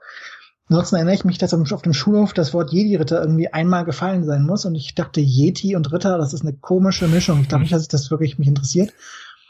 Und dann habe ich zum äh, 15. Geburtstag, kann das hinhauen? Ja, ne, das war der 15. Geburtstag, habe ich äh, Episode 4 auf Videokassette geschenkt bekommen von einer Tante, die äh, die meinte, Karl May-Filme sind auch keine Lösung. Was ich nicht, was ich, was ich nicht finde. Also, also ich bin so filmisch bin ich, bin ich tatsächlich groß geworden mit, mit Karl May-Filmen, mit Errol Flynn-Filmen und mit allem möglichen so zwischen 1900, sagen wir mal, Mitte der 30er und Mitte der 60er. Insofern äh, habe ich da eine gewisse gewisse Fremdheit mit mit 80er Jahre äh, Produkten. Also zum Beispiel Ghostbusters war ja damals eine Riesensache, muss hätte es sein müssen, ist auch völlig an mir vorbeigelaufen. Okay. Terminator ist völlig an mir vorbeigelaufen. Zurück in die Zukunft. Zurück in die Zukunft ist völlig an mir vorbeigelaufen. Okay. Indiana Jones sowieso. Also ja. ich weiß nicht, ich muss in einer parallelen Dimension teilweise gelebt haben. Ähm, jedenfalls habe ich dann eben Episode 4 auf Video geguckt und äh, ich war derbe, nee, ich war noch nicht mal enttäuscht. Ich fand das einfach nur völlig absurd, was ich da gesehen habe. Die Effekte waren nicht auf dem Niveau, was ich jetzt mal von Next Generation von Star Trek her kannte. Ach, ich, dachte, dachte schon, du sagst hm, jetzt, was du von Karl May gewohnt warst. Auf Karl May-Niveau war es sowieso nicht, nein. Und dann eben das, das, das Problem war auch, es fängt ja mit diesem Interview an, der eine oder andere mag sich entsinnen an Leonard Morton und George Lucas und Leonard Morton kriecht äh, George Lucas eigentlich schon tief äh, in, in die Eingeweide, um, um ihm zu sagen, wie toll er ist. Und George Lucas sitzt auch sehr selbstzufrieden da und freut sich. Und das hat die Sache nicht wirklich einfacher gemacht. Naja, gut. Glücklicherweise kam dann ein halbes Jahr später die Special Edition ins Kino. Und äh, mit einem Freund bin ich dann Episode 4 gegangen, weil es komischerweise eine Episode 1 nicht gab, weil ich was, was ich jetzt hätte logischer gefunden hätte, mit Episode 1 anzufangen, aber gut. Haben wir uns Episode 4 angeguckt. Ja. Und auf der großen Leinwand war das ein, ein erstes Wow-Gefühl, wo ich dachte, okay, doch beeindruckend. Aha. Und ein paar Wochen später dann eben Rückkehr der Jedi-Ritter. Und der Film hat mich völlig umgehauen, weggeblasen und, und zum Fan gemacht. Mhm. Und danach habe ich mir dann aus den Bahnhofsbuchhandlungen äh, nach und nach äh, irgendwelche Thrawn-Bücher äh, geholt, wobei ich mit dem dritten Teil angefangen habe, was wiederum sehr intelligent war. Immerhin wusste ich dann sofort, wer die Delta-Quelle ist. sehr gut. ähm, ja, und so dann ging es so langsam so auf, auf das Jahr 1999 zu und ich hatte überhaupt nicht mitbekommen, dass Episode 1 in Arbeit ist, weil ich wiederum in meiner eigenen Dimension lebte Aha. offenbar. Und äh, dann mit Episode 1 ist es eigentlich, also erstmal ist es mit Episode 1 völlig abgestürzt, weil der, der, die Mitternachtspremiere war irgendwo ein, eine Enttäuschung ohne Ende. Ähm, aber glücklicherweise hatte ich dann ein paar Monate später nochmal Gelegenheit, den Film noch einmal irgendwie dann so ein bisschen mit, mit, mit frischen Augen zu sehen. Dann dachte ich mir, hm, der ist eigentlich ganz okay. Und dann habe ich nochmal gesehen mit vielleicht Zehnjährigen, Achtjährigen in irgendeiner Nachmittagsvorführung. Und die sind abgegangen, wie sonst was. Okay. Und dann hat es eigentlich meine komplette Sicht auf diesen Film nochmal umgedreht und verändert. Aha. Und dann bin ich eigentlich so im Jahr 2000 rum ins, ins Internet so richtig eingestiegen, habe dann so mit diversen Foren, damals gab es ja noch das Playground-Forum, an das sich kein Mensch mehr mit gutem Gewissen erinnern kann. Ähm, und dann bin ich von dort so nach zu Star Wars News dann gekommen und dann zu Star Wars Union. Und das war so ein bisschen meine Entwicklung. Also ich glaube so wirklich die, die, die heftigsten Fanjahre hatte ich vielleicht wirklich 99, 98, 99, 2000 so. Okay. Kannst, kannst du sagen, was es genau war, was dich dann so fasziniert hat damals? Ähm, zum einen war, waren diese Filme definitiv auf der großen Leinwand ein, ein Wow-Erlebnis jenseits von allen anderen Wow-Erlebnissen. Und das muss ich so allgemein halten wie möglich. Also es, es war definitiv eine Mischung aus, aus die Musik war perfekt irgendwo, die, die Schauspieler und Charaktere waren wunderbar. Es gab Ritter, was toll war. Es gab Weltraum, was wunderbar war. Ähm, es gab Magie, also ich bin generell, glaube ich, wirklich eher über die Fantasy als über die Science-Fiction-Schiene dann doch zu Star Wars gekommen. Ähm, und ich sage bis heute, Episode 4 ist der Film, der die große Leinwand am dringendsten nötig hat. Also der Film, den man eigentlich gar nicht im Fernsehen sich angucken sollen dürfte. weil, weil irgendwo, ich finde so, im Fernsehen ist es so ein Film, der, der irgendwie so zwischen 60, 70 Prozent äh, stagniert so ein bisschen und im, im, im Kino wird er dann zu einem 220 Prozent Film, der einfach aufblüht und auflebt. Ähm, was definitiv mich, mich beeindruckt hat, war, wie, wie frisch dieser Film dann doch unterm Strich wirkte und wie, also finde ich an, an Episode 4 bis heute erstaunlich, wie, wie naiv fast schon diese Figuren sind und wie naiv sie gespielt wurden. Also mit hm. einer, mit einer unglaublichen Unschuld dahinter irgendwo. Also, und, und diese Unschuld macht diese Welt so glaubhaft gleichzeitig. Also ich glaube, wenn, wenn jetzt irgendwie Luke nach, nach, nach, nach Owen und Berus Tod irgendwie völlig grüblerisch würde, dann würde dieser Film schon wieder nicht so richtig funktionieren. Stattdessen ist der irgendwie so ein bisschen wie gerade aus, ausgeschlüpft irgendwie. Und irgendwie, das alles zusammen hat mich dann unglaublich angesprochen, auch weil das natürlich diese ganzen Echos in sich trug von Errol Flynn-Filmen ja, und, ja. und Karl May sogar auch irgendwo und alles. Und ja, dann bin ich quasi zu Hause angekommen. Das, äh, also ich, ich glaube auch, dass, dass Episode 4 tatsächlich auch besser gealtert ist als zum Beispiel Rückkehr der Jedi-Ritter. Sage ich jetzt mal so als These. Also, also mal so sagen, äh, vor zwei Jahren muss es ungefähr gewesen sein, da lief ja noch mal am 4. Mai dann die ganze äh, Hexa Hexalogie im Kino. Äh, die Prequels habe ich mir nicht angeguckt, weil die liefen auf Deutsch und dachte ich mir, äh, die Synchro war so wirklich unerträglich, also nein. Aber dann habe ich mir die klassische Trilogie eben nochmal angeguckt. Und Episode 4 blüht auf auf der großen Leinwand und Empire blüht so gar nicht auf, sondern der bleibt komischerweise das, was er sowieso ist. mhm. Und Rückkehr der Jedi-Ritter blüht so ein bisschen auf. Aber von den drei Filmen ist eigentlich der, ist Episode 4 eigentlich wirklich der, der kinotauglichste, cinematischste Film, komischerweise. Die anderen sind schon wieder viel zu kopflastig. Ich glaube, Episode 4 ist so ein bisschen der Film, der, der diese reine Energie ausstrahlt und die beiden anderen Filme versuchen schon viel zu sehr in Richtung Story und so weiter und Figuren zu gehen und in Episode 4 müssen sie das eben nicht. Ja, ja und das, komischerweise finde ich, das funktioniert fantastisch. ja, das ist vielleicht auch so ein bisschen noch diese Naivität, Unschuld, die du gerade angesprochen hast, ne? die, Mhm. die auch so auf, auf vielleicht auf, auf den ganzen Film auch übertragbar ist in gewisser Weise. Ja. Und ich glaube, so ein bisschen, das wollte Abrams in, in Force Awakens machen und dann hat er aber das irgendwie nicht hingekriegt, aus meiner Sicht. Aber Also gut. ich, ich finde es ganz interessant. Äh, ich meine, jetzt ist, ist ja Star Wars, Krieg der Sterne, A New Hope, wie man es jetzt nennen mag, äh, 40 Jahre alt geworden. Und neulich hatte ich so ein, so ein Aha-Erlebnis, dass ich eigentlich in, in den letzten Jahren, wenn ich mich mit Originaltrilogie beschäftigt habe oder auch angeschaut habe, eigentlich immer nur A New Hope angeschaut habe. Ähm, und jetzt sag mal, dadurch, dass Force Awakens ja im Grunde auch ganz, ganz viele Elemente von A New Hope wieder aufnimmt, irgendwie alle reden im Moment nur noch über A New Hope. Äh, also ich glaube, es wird für mich mal wieder Zeit, mal wieder Rückkehr der Jedi-Ritter anzuschauen. Es ist, äh, ist echt ich muss sagen, wenn ich mir einen Star Wars Film angucke, ist es meistens entweder Rückkehr der Jedi-Ritter oder, oder, oder die dunkle Bedrohung. Ich finde, das sind so ein bisschen die, die Wohlfühlteile dieser Saga. Also beide sind, sind positiv, haben irgendwo Happy Ends an sich, sind, Ja. sind wunderhübsch bunt, Ja. so, was ich, was ich schön finde irgendwo. Auch wenn, ja, teilweise haben sie natürlich Schwächen, ganz klar, aber und dann haben sie musikalisch wunderbare Momente. Also ich mag diese Filme sehr. Also ich stelle die irgendwie, ich, ich meine, ne, eine Reihenfolge finde ich bei den Filmen sowieso immer schwierig zu machen, aber hm, komischerweise Episode 1 und Rückkehr der Jedi-Ritter sind bei mir so ein bisschen parallel, relativ weit oben. Okay, okay. Ja, es ist äh, interessant, äh, dass, äh, wenn ich jetzt meine Gäste bisher anschaue, da hat echt jeder andere Top 6 oder 7 also, Aber äh, ich glaube, Episode 2 war noch bei niemandem auf Platz 1, oder? Nee, das, äh, das kann man, glaube ich, mit Sicherheit sagen. Ja. ähm, du hattest mal, weil du jetzt auch gerade auch nochmal die, die Zeit, deine aktive Fanzeit angesprochen hast. Du hast äh, trotzdem mal eine alternative Version von Episode 1 geschrieben, ne? Oh, äh, ähm, Oder ist das oh, also eine, Ep- von, eine Jugendsünde, über die du ist- nicht mehr redest? ist- ich rede, ich kann gerne darüber reden, aber es ist, ist, ist jenseits von Jugendsünde schon, das ist schon Sachen, die man verbrennen will. Das ist so Okay. ein Holiday-Special und so. Nein, das, ich habe Episode 1 noch nicht mal neu geschrieben. Das war eher so eine, Forendebatte, die muss irgendwo Okay. 2000 ungefähr, muss im Star Wars News Forum damals, was es übrigens noch irgendwo gibt oder gab vor kurzem. Das ist irgendwie ein Easy-Board Forum, wer das noch kennt, irgendwo liegt das noch.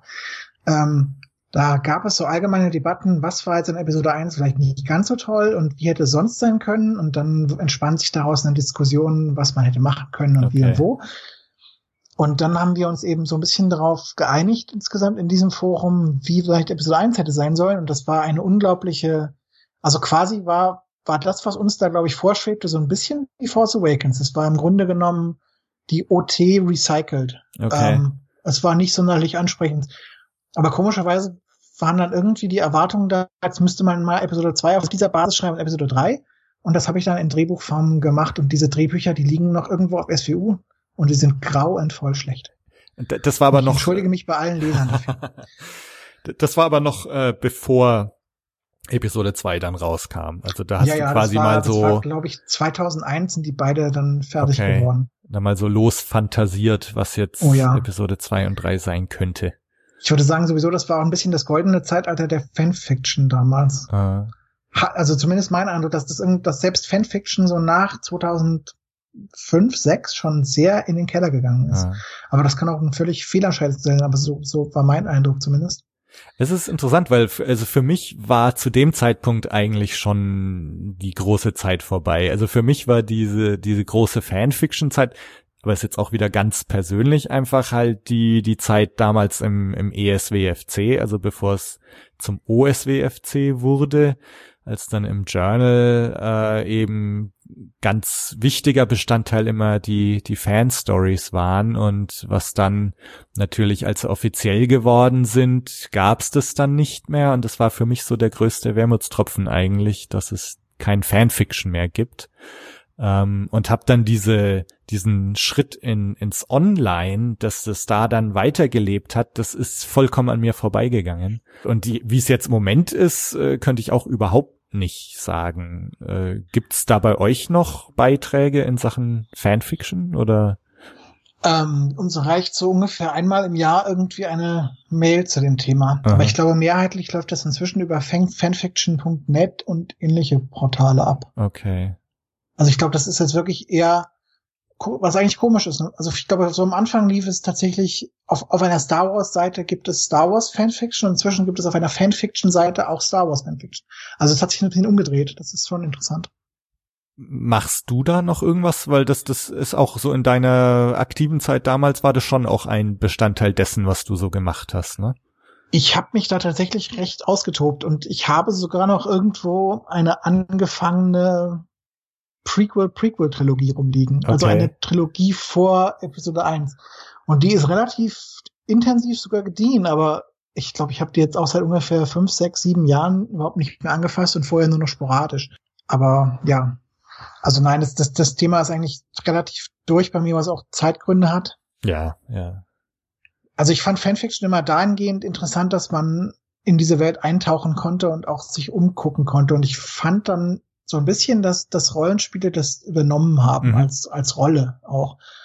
Ähm, also gerade die KOTOR-Spiele, wo man sich dann richtig umgucken konnte Ja. in der Welt, so ein bisschen sich, sich äh, auch mit dieser Welt identifizieren konnte, weil man eben eine Figur in dieser Welt drinne war. Und ich finde, das ist so ein bisschen die größte Leerstelle, die, die ich persönlich empfinde seit, seit mehreren Jahren, dass halt da nichts mehr nachgekommen ist, dass es nur noch Shooter ist. Ja.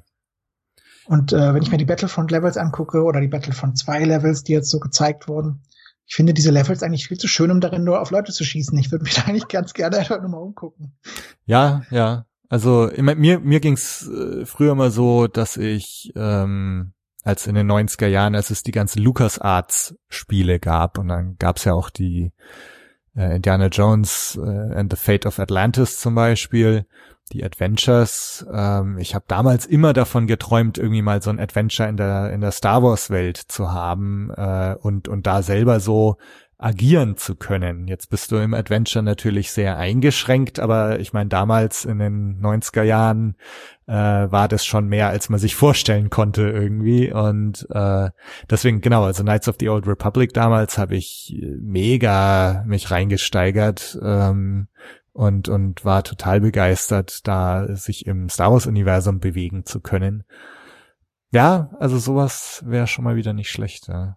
Und ich meine, äh, klar ist es geil, in, in Battlefront irgendwie durch Theed oder, oder so zu rennen, aber genau, du ballerst halt nur. Ja, wäre schon cool, so mit der heutigen Technik mal wieder ein Star Wars Rollenspiel oder so zu bekommen. Da beruhen jetzt die größten Hoffnungen auf Visceral, dass Ja. dieses Spiel, was sie da machen, wirklich schön wird. Ja. Und eben dieser, dieser Trailer, der den E3, äh, den Quatsch, E3, den ähm, Electronic Arts auf der E3 gezeigt hat, diese, zu Anthem, diesem Spiel. Mhm. Ich glaube, genau sowas für Star Wars und die Welt wäre immer wieder schön. So ein Sandbox-Spiel im Star Wars-Universum. Ja. ja. Übrigens, ein, ein Adventure hat ja LucasArts zu, zu Star Wars beinahe sogar gemacht. Ne? 1996 wollten sie ja The New Emperor machen mit 3PO, der irgendwo als, als äh, Spion durch die Gegend läuft und nach Rückkehr der Jedi-Ritter und irgendwie wirklich ah, okay, ein klassisches Grafik-Adventure erlebt. Ach. Und das ist ja dann auf der Strecke geblieben, vermutlich weil, weil Grim Fandango äh, nicht so ganz erfolgreich war. Ah, okay. Siehst du schon wieder was gelernt. Das äh, wusste ich noch gar nicht. Äh, ja, aber hier mit Computerspiel äh, auch gleich nochmal ganz gutes äh, Stichwort. Äh, ich wollte dich nämlich zum Abschluss noch äh, fragen, ähm, also eine Frage, die du selber eigentlich in der Star Wars Historie auch schon gestellt hast, nämlich äh, quo vadis Star Wars? Wenn wir mal mit der mit der SWU anfangen, äh, wo denkst du geht der Weg hin? Also nächstes Jahr wird er hoffentlich erstmal zu einem umfassenden Redesign führen, dieser Weg.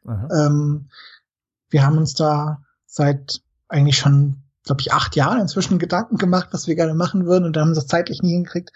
Jetzt haben wir es uns mal fest vorgenommen, wieder mal etwas umzubauen. Das ist das eine. Ansonsten glaube ich, dass ähm, SVU noch relativ lange Bestand haben wird, auch wenn es so ein bisschen ein Dinosaurier ist und nicht, nicht wirklich so Social Media mäßig äh, in die Zeit mehr passt. Einfach weil es, weil es als Anlaufpunkt für viele Leute gerne angenommen wird. Und ich glaube, solange Leute sich dafür interessieren und solange sich auch Leute dafür interessieren, aktiv teilzunehmen daran, wird SWU fortbestehen. Also ich sehe im Moment keinen Grund, warum in 20, 30 Jahren SWU nicht noch da sein sollte. Wird Star Wars in 20 Jahren noch da sein, in 30 Jahren?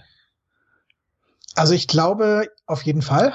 Äh, da habe ich keine Zweifel. Ich glaube nur, dass Star Wars nicht mehr außergewöhnlich sein wird. Beziehungsweise dass Star Wars eigentlich ja jetzt schon, beziehungsweise man hat es bei den Prequels ja schon erlebt, als, als Episode 4 rauskam, war Star Wars ein außergewöhnliches Phänomen. Ja. Als Episode 1 rauskam, musste es dann einerseits gegen so Richtung Matrix, andererseits Richtung äh, Herr der Ringe ankämpfen ja. schon und war dann eben nicht mehr außergewöhnlich. Inzwischen gibt's 20 andere Franchises, die, die ähnliche Sachen machen wie Star Wars. Es gibt die Marvel-Filme, es gibt DC-Filme, es gibt Harry Potter Sequels und Avatar und ich weiß nicht was alles noch. Ich glaube, Star Wars wird, wird ein deutlich äh, gewöhnlicherer Bestandteil des, des Filmalltags werden. Also vielleicht so ein bisschen wie ein Bond-Film. Man freut sich zwar noch, dass ein neuer rauskommt, aber es ist jetzt nicht mehr so ein, ein Wow-Gefühl, da kommt eben was, sondern mhm. es ist eher, hm, es ist mal wieder die Jahreszeit, da ist Star Wars, Hallihallo. Aber meinst du, dass es nicht vielleicht für Leute schon, also dass für viele Star Wars schon noch so was ganz Besonderes ist, einen besonderen Platz in ihrem Herzen hat? Oder glaubst du, dass die Leute auch äh, weniger werden? Also einen besonderen Platz wird es vielleicht noch im Herzen haben, aber ich glaube, ähm, es, es gab sicher Zeiten, wo, wo Star Wars sozusagen der einzige Platz im Herzen war, der, der für irgendwelche Filme, Serien, Fantasy, was auch immer Sachen vorgesehen war. Und ich glaube, Star Wars muss sich heutzutage mit, mit vielen anderen Dingen den, den Platz teilen. Also ich glaube, außergewöhnlich als, als ein, einsame Spitzenaktion oder sowas wird, wird Star Wars nie mehr sein eigentlich müsste ich für einen Podcast mal irgendwie einen Zwölfjährigen interviewen oder so, ja, der, der jetzt Force Awakens äh, zum ersten Mal gesehen hat und vielleicht jetzt von Force Awakens Riesenfan ist. Äh, das würde mich wirklich mal total interessieren, was, was so deren Sicht auf, auf Force Awakens ist, auf Star Wars, auf die alten Filme, was Star Wars für, für einen Zwölfjährigen heute bedeutet. Müsste mal schauen, ob ich da mal jemanden finde. Ähm, ja. Äh, überhaupt so Fandom, wo, wo meinst du, geht's mit dem Fandom hin? Das ähm, ist, ist aus meiner Sicht die, die richtig schwierige Frage. Hm. Ich glaube, es wird sich weiter zersplittern. Ich denke, eine Zersplitterung haben wir ja sowieso schon ständig gesehen. Also eine Zersplitterung zum einen dahin, dass es eine ganze Weile lang möglich war, eigentlich alles von Star Wars irgendwo mitzunehmen. Also dann eigentlich jeder hatte noch irgendwie das eine oder andere Buch gelesen. Das war so ein bisschen der gemeinsame Nenner. Ähm, oder man hatte das Spiel gespielt und das war ein gemeinsamer Nenner. Ich glaube, dieser, dieser gemeinsame Nenner, der wird immer kleiner werden und es wird immer mehr Sub-Fandoms geben, die sich dann eben auf ganz spezielle Bereiche von Star Wars so ein bisschen einschießen. aber das große Ganze gar nicht mehr so im Blick haben. Also ich könnte mir durchaus vorstellen, dass auch wenn die, wenn die Stand, also wenn die, wenn die Sequels durch sind und es jetzt nicht irgendwie noch eine, eine Episode 10 in näherer Zukunft gibt, sondern wenn da eine Zeit dazwischen ist und in dieser Zeit kommen dann, sagen wir mal, Standalone-Filme raus und diese Standalone-Filme haben dann wiederum irgendwelche Fortsetzungen vielleicht. Hm, ja, wer weiß. Dass sich dieses Fandom dann komplett in unterschiedlichste Richtungen bewegen wird und eigentlich diese, diese große Dachmarke Star Wars immer, immer kleiner werden wird als Bindeglied. Ja. Was, was würde dich jetzt noch freuen oder reizen so in, in Sachen Star Wars? Abgesehen von einem äh, neuen, ansprechenden Videospiel? Ich würde mich richtig, richtig freuen, wenn ein, wenn ein Film oder eine Serie oder was auch immer käme, die mal, die mal wieder, wieder so völlig in eine andere Richtung visuell gehen würde. Also me meiner visuellen Highlights sind so ein bisschen, sind, sind eigentlich drei. Ich habe drei visuelle Highlights um von Star Wars. Das eine ist Episode 1, weil es tatsächlich fast nichts von der OT aufgegriffen hat, mhm. sondern quasi mit einem leeren Blatt Papier völlig neu angefangen hat, diese Welt zu designen.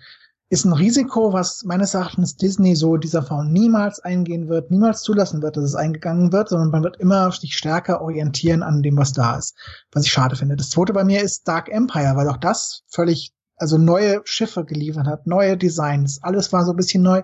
Es hat noch gefußt auf der OT, aber es war sehr weit weg davon, gerade im Vergleich zu Force Awakens. Und das dritte sind die Tales of the Jedi Comics, die ebenfalls eine komplett neue Star Wars Welt tausende Jahre vor Episode 1 designt haben, wo auch sehr wenige Anhaltspunkte noch waren, die ähnlich waren. Selbst Lichtschwerter sahen ein bisschen anders aus und so weiter und so fort.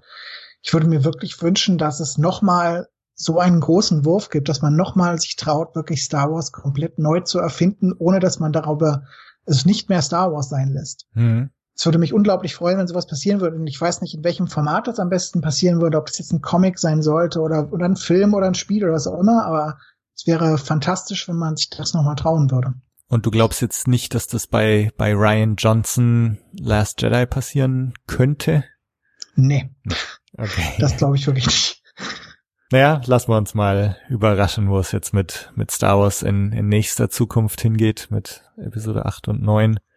Im Han Solo-Film haben wir ja schon ein bisschen drüber geredet. Ja, also wie gesagt, da sind meine Erwartungen nicht, also, ja, also sag mal, es ist nicht so hoch, wollte ich sagen. Ähm, es ist aber auch nichts, dass ich da was äh, automatisch Schlechtes erwarte, aber ja, ich stehe dem Ganzen so ein bisschen abwartend gegenüber. Hast du eigentlich eine Erwartung an den dritten Film oder hast du einen Tipp, was es wird? Der dritte Ablegerfilm? Naja, ich meine jetzt so die, die paar Verdächtige mit, mit äh, Obi-Wan oder Yoda haben wir ja schon angesprochen. Ähm, ich glaube tatsächlich, dass sie nicht irgendwie den Weg gehen werden, dass äh, irgendwas Neues erzählt wird. Also, oder neu im Sinne von eine Nebenfigur, die jetzt, äh, die wir noch gar nicht kennen, die irgendwie eine, wie meinetwegen wie die äh, Pläne des dritten Todessterns, äh, des zweiten Todessterns gestohlen wurden oder so. Ähm, ich könnte mir vorstellen, dass es tatsächlich Obi-Wan wird. Ich fände toll, wenn sie tatsächlich mal so in, in Richtung, ja, meinetwegen tatsächlich Knights of the Old Republic sowas mal beleuchten würden. Oder tatsächlich es, es dreht sich im Moment ja so viel irgendwie um die, um die Originaltrilogie. Jetzt Rogue One war im Grunde, ja, direkte Hinführung zur Originaltrilogie. Han Solo Film ist auch irgendwie aus, aus der Figur des Han Solo, wie man aus der Originaltrilogie kennen, äh, hergeleitet. Äh, ich weiß nicht, ich fände es irgendwie ganz interessant, insofern tatsächlich so ein Obi-Wan-Film äh, mehr mit einem Prequel-Trilogie-Charakter zu arbeiten. Äh, oder vielleicht sogar jetzt aus, aus Force Awakens und Co. irgendwas herzunehmen und nochmal zu beleuchten. Wobei das, glaube ich, nicht passieren wird. Ja, ich überlege mir gerade, was so meine Wunschvorstellung wäre. Aber vielleicht gebe ich die Frage mal an dich weiter. Okay. Also zum einen würde ich mir wünschen, dass das, was, was Dark Horse Comics mit den Klonkriegen gemacht hat, vielleicht nochmal in einem Film versucht wird. ich finde, die Comics, die Dark Horse damals zu den Klonkriegen gemacht hat, gehören zum, zum Besten, was das EU überhaupt gemacht hat, weil man dort wirklich mal diese schmutzige Seite dieses Krieges gezeigt hat auf eine Weise, die, die The Clone Wars eigentlich nur sehr selten aufgegriffen hat, wenn überhaupt. Also ich könnte mir einen relativ schmutzigen Klon Klonkriegsfilm durchaus vorstellen, ob mit Jedi-Charakter oder nicht, der irgendwo so ein bisschen hinterfragt, was machen die Jedi überhaupt in diesem Krieg? Eigentlich ist das nicht ihre Aufgabe. Das fände ich zum einen interessant. Ja. Wie ernst oder, oder nicht ernst man das Ganze betreibt, ist seine Hand mal dahingestellt. Und ansonsten als Prequel-Kind irgendwie hätte ich vielleicht ganz gerne eine Story, die, sagen wir mal, 50 Jahre vor Episode 1 angesiedelt ist und auch 100 Jahre vor Episode 1 und die einfach mal die goldenen Jahre der Republik so ein bisschen zeigt. Mhm. Dann vielleicht auf einem völlig kleinen Niveau, dann ist es vielleicht nur irgendwie irgendwo ein Mordfall und es ist quasi ein Krimi oder so und man sieht es aus dieser Perspektive oder es ist irgendwo ein, ein House of Cards Ding im Senat oder ich weiß es nicht, aber ich denke mal, diese, diese Zeit wäre interessant, damit Obi-Wan ein bisschen mehr Recht hat, wenn er in Episode 4 dann von den, den, den zivilisierten ja, Tagen ja. und so weiter redet. Also ich finde, bislang sieht man das noch nicht so richtig in den Prequels und das wäre schön, wenn da noch mal was käme. Ja. Ja, das, äh, das stimmt. Also ich glaube, so Clone Wars äh, in der Ästhetik, wie man sie jetzt auch in Rogue One bekommen haben, also tatsächlich so diese schmutzig realistische Ästhetik, das mal auf Clone Wars anzuwenden, die wir im Grunde entweder nur aus äh, aus den Cartoons kennen oder jetzt Episode 2 halt diese äh, sehr detailreiche computeranimierter äh, dieser Look ähm, das mal so mit Rogue One zu mischen und einen Clone Wars Film zu machen, ja, fände ich auch cool. Ansonsten ja dieses, äh, was was ich zu meinem Bruder äh, mal gesagt hatte oder da hat man uns mal so ein bisschen drüber unterhalten. Ähm, kennst du diese Fernsehserie Rome? Ja. Ähm, also sowas, wo du so einzelne Familien oder so betrachtest und den Fall der Republik aus aus deren Augen, so was das für, für so Familien, die das da unmittelbar mitbekommen bedeutet. So eine Art äh, weg von den Jedi und den großen Ereignissen um, im Universum, die wir so in Episode 1, 2, 3 äh, bekommen, sondern so tatsächlich so ein bisschen Nebenschauplätze oder Einfluss dessen, was da gezeigt wird, auf Leute, die da unmittelbar damit zu tun haben. Ich meine, sowas äh, ist vielleicht eher was für eine Fernsehserie, aber sowas finde ich schon auch ganz interessant.